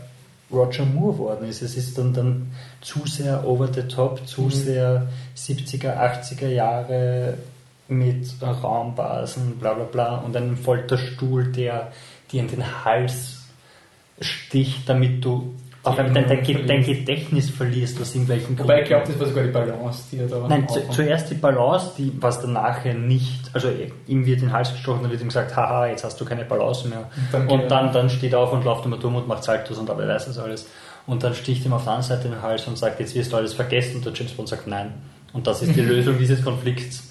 Ja, ich finde es ich halt irgendwie echt bitter im Vergleich zu Skyfall. Skyfall hat es immer geschafft, ähm, so diese, diese ganzen Gadgets und so und diese ganzen James Bond diesen zu rechtfertigen. Ähm, also zum Beispiel, dass du eine, eine, jeder Bösewicht hat eine riesige Geheimbasis. Aber es wurde sozusagen auf eine Nolan-Art gerechtfertigt im Universum, wieso so eine riesige Basis in diese, diese Festung wie der Silver Cop. Es war einfach eine moderne Interpretation eines James Bond Archetyp. Und in diesem Film ist eher so, wir machen das, weil James Bond das macht und nicht, weil die Story an sich logisch ist. Also zum Beispiel die Szene, wo die Lea Seydoux, also wo sie gegen den Typen von Guardians of the Galaxy, den äh, Dave Batista, kämpfen und dann besiegen sie ihn und dann sagt die Lea Seydoux, what are we gonna do now? Cut und sie haben Sex. Und das sind halt diese äh, diese, man kann es irgendwie rechtfertigen, aber es ist James einfach, das Bond. muss in James das ist, Bond Das rein. ist typisch James Bond und jeder weiß, was die nächste Szene ist und natürlich haben sie Sex. Und das ist halt nach dem, was wir in Casino Royale und Skyfall geboten bekommen haben, ist das einfach nicht ausreichend, meiner Meinung nach. Es ist, es ist nicht okay, wenn man einfach sagt, hey, schau, in den James Bond-Filmen haben wir seit 50 Jahren Frauen schlecht behandelt oder Frauen schlecht dargestellt. Das haben in den letzten Filmen zwar geändert, aber dieses Mal machen wir es halt wieder. Mhm. Und schau, sie verliebt sich in ihn ohne Grund, einfach nur weil es das Drehbuch jetzt verlangt und sie haben keine Kinder. Sie ist die einzige Person, die ihn verstehen könnte. Bis auf die Frau, mit der er schon zusammen war, die ihn schon verstanden hat und bla bla bla. Auf jeden Fall, ja, wir wollen nicht wieder in Szenen gehen. Ähm, nur ganz kurz, das Ende ist relativ abgeschlossen. Also James Bond hat die Wahl zwischen entweder auf der, also er steht auf einer Brücke und hat eine Pistole auf Christoph Waltz gerichtet. Auf der einen Seite ist der MI6 und die Polizei und quasi sein, sein berufliches Feld. Auf der anderen Seite steht die Lea Seydoux und er hat die Wahl und entscheidet sich dann zu Lea Seydoux zu gehen und sie fahren dann zusammen mit dem Auto quasi in den Sonnenuntergang und das wäre ein absolut akzeptables und gutes Ende für Daniel Craig als James Bond. Es ist das Dark Knight Rises Ende für, für Daniel Craig James Bond sozusagen. Also er ist jetzt Spoiler für Dark Knight Rises, also er hat sich jetzt zur Ruhe gelegt auf eine Art. Genau. Ähm, es macht zwar nicht wirklich viel Sinn vom thematischen, aber ich glaube, ich könnte es akzeptieren als Ende, wenn es der letzte James Bond ist. Die Frage ist wirklich, wenn Daniel Craig zurückkommt, wie jetzt? Also du hast, du, du hast jetzt, du kannst natürlich die Frau wieder töten und Majesty's Secret Service das Ende machen. Nur dann hast du im Grunde das Gleiche, was die Vesperlin, also du hast schon in dem Daniel Craig James Bond den Frauencharakter, der ihm genommen wurde und der James Bond erschaffen hat. Ja, und in einer, Obwohl, einer Rage, also Es ist, der ihn es ist persönlich trifft. Es ist sozusagen, Der- er hat ihn verwundbar man, man muss vielleicht, vielleicht müssen wir auch kurz über unsere Interpretation von Casino Royale streiten, weil die Idee von, von der West-Berlin in Casino Royale war ja, glaube ich, dass sie der Auslöser dafür ist, dass James Bond zu James Bond wird, dass er, Ja. dass er sich auf jemanden eingelassen hat und der hat ihn dann verraten und deshalb ist er dann dieser chauvinistische Mhm. ähm, Auftragsmörder geworden, der eben, wenn die Frau stirbt, dann stirbt es halt, ist ihm wurscht und wenn er mit der Witwe Sex haben kann, auch wenn er sich aufzwingen muss, dann macht er das und so weiter. Vielleicht war die Idee da wirklich, dass die Lea Seydoux eine ebenbürtige Frau ist und die er sich, dass er quasi wieder zur Liebe findet, so klischeehaft das ist und dadurch mit ihr Okay. wieder wegkommt. Aber Akzeptiere das ich, ist, wenn es das Ende ist. wenn es das Ende ist, ja, das ist. Ich Weil finde wenn's- einfach, die, die, die Chemie zwischen den beiden hat so nicht passt und diese Liebesgeschichte und Anführungszeichen, die Inspector erzählt wird, ist so irgendwas. Das ist einfach. Ich finde, Ich es würd- ist ich wichtig, würd- dass der Wald sogar erklären muss, wie wichtig sie für den James Bond ist, weil es einfach nicht da ist. Ja. Der, der Walz muss sagen, oh, what a tragedy, she would have been the only person who understood you. So richtig so, es funktioniert vom Thematischen nicht, deswegen musst du es noch irgendwie so Ja. ins Drehbuch hängen. Ja, ähm, aber. Ja, okay, Daniel wenn's- Craig kommt jetzt zurück oder nicht, wissen wir nicht. Mm, Ich fände es cool, wenn er, wenn er nicht zurückbleiben, äh, nicht zurückkommen würde. Ähm, um das kurz zu umreißen, ich finde Daniel Craig ist der beste James Bond von allen. Ich finde ihn besser als Sean Connery. Ähm, mit Casino Royale und Skyfall hat meiner Meinung nach auch die besten James Bond Filme gemacht und er hat äh, den, den Charakter einfach auf so eine gute Art und Weise neu interpretiert in den ersten drei Teilen. Inspector nicht mehr, da wurde ihm quasi wieder dieser Mhm. Sean Connery aufge äh, Archetyp aufgezwungen. Ja, Ah. so, so schlecht Cas- äh, Quantum of Solace ist, es ist nicht die Schuld von Daniel Craig. Es ist nie Und die emotionalen Momente um den James Bond Charakter sind auch die einzigen Dinge, die ich an Quantum Trost, auch wenn ich, ich finde es ist ein unerträglicher Film, aber das ist das Einzige, wo ich sage, hey, da, da ist was, da, da wollten sie was machen und dieser Wut James Bond, der einfach wirklich crazy ist auf eine Art, das war eigentlich recht. Daniel Craig ist auch in dem Film super. Also er macht genau das, Ja. und zwar bis zur Perfektion, was von ihm verlangt wird. Aber wenn man einen Charakter drei Filme lang eben als menschlich und verletzlich darstellt und dann im vierten Film wird er auf einmal zum Superhelden, der alles aushält und nicht einmal mehr Verletzungen quasi kriegt, dann, dann, dann ist er in, der, in seiner Geschichte stimmt einfach irgendwas nicht. Aber Daniel Craig kann nichts dafür und Aber Daniel Craig ist auch wirklich von seiner Darstellung her ultra gut. Also Ich finde aber, was mir auch ein bisschen gestört hat in den, in den Kritiken, war halt auch dieses, wenn du, wenn du auf den Schauspieler zu sehr deine eigenen Emotionen vom Film projizierst, so Spectre ist scheiße, ich mag aber Daniel Craig, deswegen schreiben viele Leute, ja, man sieht schon, wie fadisiert der Daniel Craig als James Bond ist. Und ich kann mir nicht vorstellen, dass dieser Mensch als Schauspieler so wenig Respekt hat, dass er seine Fadisiertheit im Film widerspiegeln lässt. Wenn Er er fad wirkt, dann hat er seine Rolle in diesem Film so angesetzt, weil es ihm er weil ist es der erste. James Bond Darsteller, der einen ähm, Producer Credit kriegt. Also er war ich- nicht nur als Schauspieler dort, sondern er war hinter den Szenen aktiv. Aber ich, Das ich weigere mich halt gegen dieses, dieses Emotionalisieren, so ich mag jetzt Spectre nicht und so, ja, nicht mal der Daniel Craig mag, das ist einfach so eine unfundierte Aussage, finde ich, die ich jetzt schon ein paar Mal gelesen habe und ich finde das einfach. Eh, eh. Vor allem, wenn du den Film gesehen hast, weißt du, dass es einfach nicht stimmt, weil er ist voll da. Seine, seine Witze sind perfekt getimt, wenn sie kommen und seine One-Liner passen und alles, was er macht, hat Hand und Fuß. Und es ist nicht diese, man kann es beim Christoph Waltz vielleicht argumentieren, ja. dass er sein typisches Christoph Waltz-Ding macht.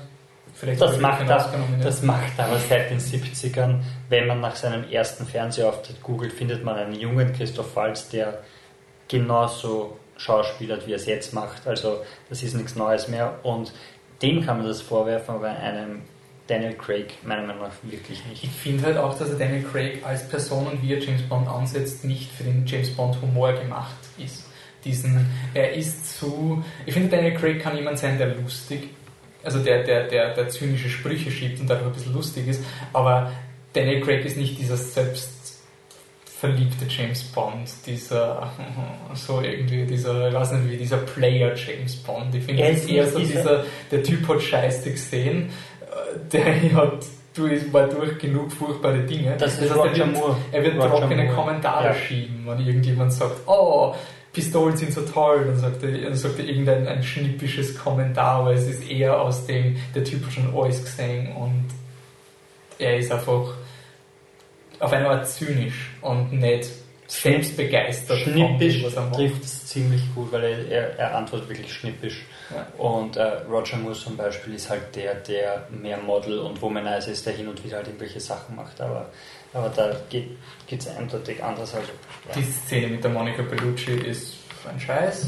will ich nur festhalten. Ja, wollen wir jetzt wieder Szenen durchgehen? Nein, nein, wir können, wir können, nein, aber, aber wir, können, wir können, wir können darüber, dass sie wieder weg von, äh, teilweise, also sie gehen teilweise weg von modernen Frauenfiguren hin zu typischen Bond-Girls. Andererseits machen sie es genau Gegenteil. Also es ist der erste Film, wo die Moneypenny wirklich was zu tun hat und Teil des Teams ist und nicht nur die Sekretärin. Ähm, ja, sie hat in Skyfall auch schon was. Meine, sie war in Skyfall auch sie war in das Team. Ich meine, nicht, nicht sie war, Schluss, sie war, aber am Anfang. Ja, aber es ist so, so ich rede auch jetzt von Greg-Zeiten, dass, dass die Frauen nicht nur diese, diese Bystanders, Bystanders sind, sondern halt auch wirklich Aufgaben haben und ihm durchaus ebenbürtig sind. Und dann gibt es halt in jedem Film halt auch eine, die er halt quasi nur zum Pudern hat. Mhm. Und das, das setzen sie halt fort und das auf, in dem Film auf eine sehr fragwürdige Weise. Okay. Ähm, Moneypenny, letzter Punkt noch. Ange wurscht, ob der Daniel Craig jetzt zurückkommt oder nicht. Wenn er zurückkommt, bleibt die Konstellation gleich. Angenommen, Daniel Craig sagt, er kommt nicht mehr. Was macht man mit dem Team? Ich finde behalten. Ich finde, sie haben eine unglaublich gute Schauspielerin, Money Penny, die das perfekt umsetzt, die genauso lustig ist, die auch bei Action machen kann. Man kann sie auch, wenn man will, raus aus dem Büro holen und einfach wieder wie in Skyfall ins Feld reinhauen man, mit Q hat man wirklich einen, ja, einen Ben Wisher, der die Rolle super anlegt, der ist lustig. Ähm, M ist schon, also Ralph Fiennes oder Ralph Fiennes als M ist ein Traumcasting, unter Anführungszeichen, wirklich super, also ein perfekter Nachfolger auf, auf die ähm, Aha, scheiß Judy Dench. Judy Dench, voll. Also mit dem Team, also das Austausch, das wäre wirklich eine Schande. Okay, also, aber das heißt, du, aber würde es dann immer draufscheißen? Also wenn die Frage jetzt ist, will man eine James Bond Continuity einführen, ich würde sagen, wir haben so viele Franchises und Ideen, wo man sich mit Continuity dann am Schädel haut und Marvel und DC macht das jetzt und man versucht es mit Spider-Man. Ähm, Star Wars ist noch ein bisschen leichter, glaube ich, weil sie noch nicht bei so vielen Filmen sind, beziehungsweise dass eben eine kontinuierliche Geschichte ist und nicht so viele Aspekte, die man dann ineinander. Ich würde sagen, scheiß, scheiß mir einfach drauf, cast einen neuen Bond, leg die Figur des James Bonds neu an. Mhm. Wurscht, dummer so, ohne es als Reboot-Titel zu wollen, dann, ist es halt einfach ein. Wird dann der Ray Fiennes oder Red Fiennes, werden die dann ihre Rollen beibehalten? Ja. Oder wird man denen sagen, du spielst zwar einen Charakter, der M heißt, aber du spielst es den M für diesen James Bond. Also ich glaube nicht, dass sich die Charaktere ändern müssen, weil der Charakter, mit dem sie interagieren, sich ändert. Sie sind ihre eigenen Charaktere. Und es gibt andere Situationen, wenn der neue James Bond quasi seine Rolle anders anlegen sollte, aber ich glaube, so wie sich das anschaut, will man wieder eher zurück in die 60er gehen. Das heißt, das Einzige, was man ist, man kriegt mehr von demselben James Bond, den wir in Spectre gesehen haben. Mhm. Das heißt, du hast eben einen Womanizing-Typen, der unkaputtbar ist und seine leibenden Sprüche schiebt. Das heißt, du hast dieselbe Konstellation an Figuren und auch an Charaktereigenschaften. Okay, ähm, die Supporting-Leute sind gleich. Was mit Blofeld? Bleibt Blofeld? Bleibt das? Oder? Blofeld ist schon einerseits, er muss nicht der Bösewicht vom nächsten Film werden, meiner Meinung nach. Er kann immer wieder mal aufpoppen. Man kann ihn auch neu casten, wenn der Christoph Waltz keine Zeit hat und man einen anderen Schauspieler ausprobieren will. Ich meine, der Typ ist jetzt die vierte oder fünfte Inkarnation von dem Blofeld-Charakter. Also das war in den 60ern bis in den 80ern kein Problem, also gibt's a fuck. Das Einzige, was ich noch wirklich Sorgen habe, ist, du hast jetzt in ähm, Spectre so einen richtigen Seifenoper-Moment, wo alles was a plan behind, bla bla, ja genau, ganz genau. Und Quantum waren nur die, die, die uncoolen Kinder von Spectre, die nicht gewusst haben, dass so ein cooler Eine Superorganisation. Und einfach, ich stecke hinter allem. Und also, es ist, es ist diese, diese also würde James Bond versuchen, dieses Shared Universe jetzt retrospektiv einzuführen in Spectre. Also würde er sagen, das war alles Teil des Plans, everything is led to this.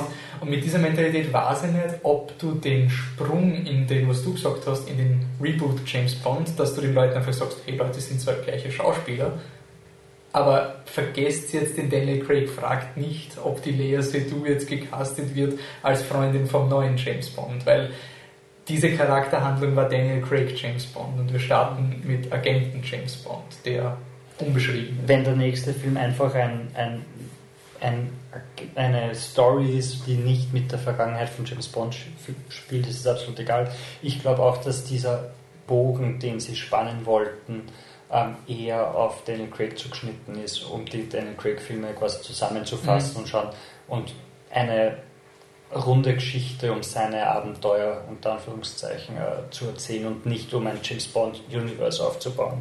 Also, ich, okay. also so wie ich das empfinde, sind die Sachen halt in den letzten vier Abenteuern war das so und jetzt erzählen, oder drei Abenteuer und jetzt erzählen wir die Geschichte, dass das alles zusammenhängt und tief der, mit der Vergangenheit von James Bond verwurzelt ist und das ist jetzt vorbei und der nächste ist einfach gibt halt Spectre und es gibt ein Blofeld, der irgendwo gefangen ist und vielleicht noch aus dem Gefängnis raus böse Pläne hat und seine rechte Hand wird der neue Chef und da, dann kommt halt der Dave Batista als Mr. Hinks zurück oder so, was im nächsten Teil ist ja voll wurscht, wenn du dich nicht diesem Zwang hingibst, mhm. Eine Continuity aufbauen. Das Einzige, was ich wirklich nur gern wollen würde, ist, wenn es wieder einen Konflikt gibt, dass entweder du magst wirklich an einen sinnlosen Die Another Day Bösewicht-Mentalität oder der Golden Eye, wo du einfach sagst, ja, das ist evil, so wirklich Grund-evil, oder du machst einen sozialen Aspekt, aber ich finde bei Spectre war wirklich so diese, diese richtige Halblösung. Du nimmst irgendwie, was ist denn gerade aktuell, machen wir Datenschutz, machen wir Überwachungsstaat und im Endeffekt ist es aber kein gesellschaftliches Problem, dass Terrorismus existiert und dass Datenschutz eine legitime Diskussion ist, sondern alles, was böse ist, wird von Spectre gemacht alle Handlungen, die gerechtfertigt werden mit die Gesellschaft braucht das, sind von bösen Spectre Henchmen getroffen worden. Und da ist mir erst aufgefallen, dass in, in Skyfall eben nicht der Silver hinter dieser Anhörung gesteckt ist. Das, davon bin ich halt irgendwie unter, unterbewusst irgendwie ausgegangen als der Böse, die wollen einmal Sex abschaffen. Aber eigentlich ist das ein Fuck-up, wo die Gesellschaft darüber diskutiert, eben auch wie Mission Impossible, wo auch jetzt gesagt wird, brauchen wir euch, weil wir haben eine legitime Frage und die kann man diskutieren. Und in dem Film war es eher so, die Frage stellt sich gar nicht, weil MI6 ist eh gut und alles, was böse ist, ist, weil der Blofeld so Hydra-mäßig alles zusammen hat. Selbst die James Bond nicht funktionierende Beziehung kann man auf einen externen Faktor reduzieren, den man in die Koschen haut und danach funktionieren die Beziehungen wieder. Das war halt irgendwie so richtig äh, Kinderfilm-Logik, was ein bisschen gestört hat. Ja, ich meine, sie haben den, den Skyfall-Konflikt mit der Technik im heutigen Zeitalter versucht zu übernehmen, aber haben es halt wirklich nicht gut umgesetzt und da stimmen dann halt anscheinend doch auch die Gerüchte, die es auch während der Spectre-Produktion gegeben hat, durch den E-Mail-Hack von Sony, wo man halt gesagt hat, das Drehbuch haut nicht hin. Und wenn man sich anschaut, sechs Leute haben da mitgeschrieben und wer weiß, wie viele Rewards gemacht und so weiter. Also man hat da halt versucht, Sachen einzubauen, die da nicht funktioniert haben und die hat man halt noch irgendwie zusammengeschustert und das merkt man halt. Okay. Gut, wenn ihr bis jetzt durchgehalten habt, sagen wir danke. Das war jetzt noch ein Special Zucker zum Schluss. Keine Angst, wir sind doch wieder ins, ins Wir sind noch unter zwei Stunden, unter zwei Stunden. Dann danke fürs Zuhören, bis zum nächsten Mal. Ciao.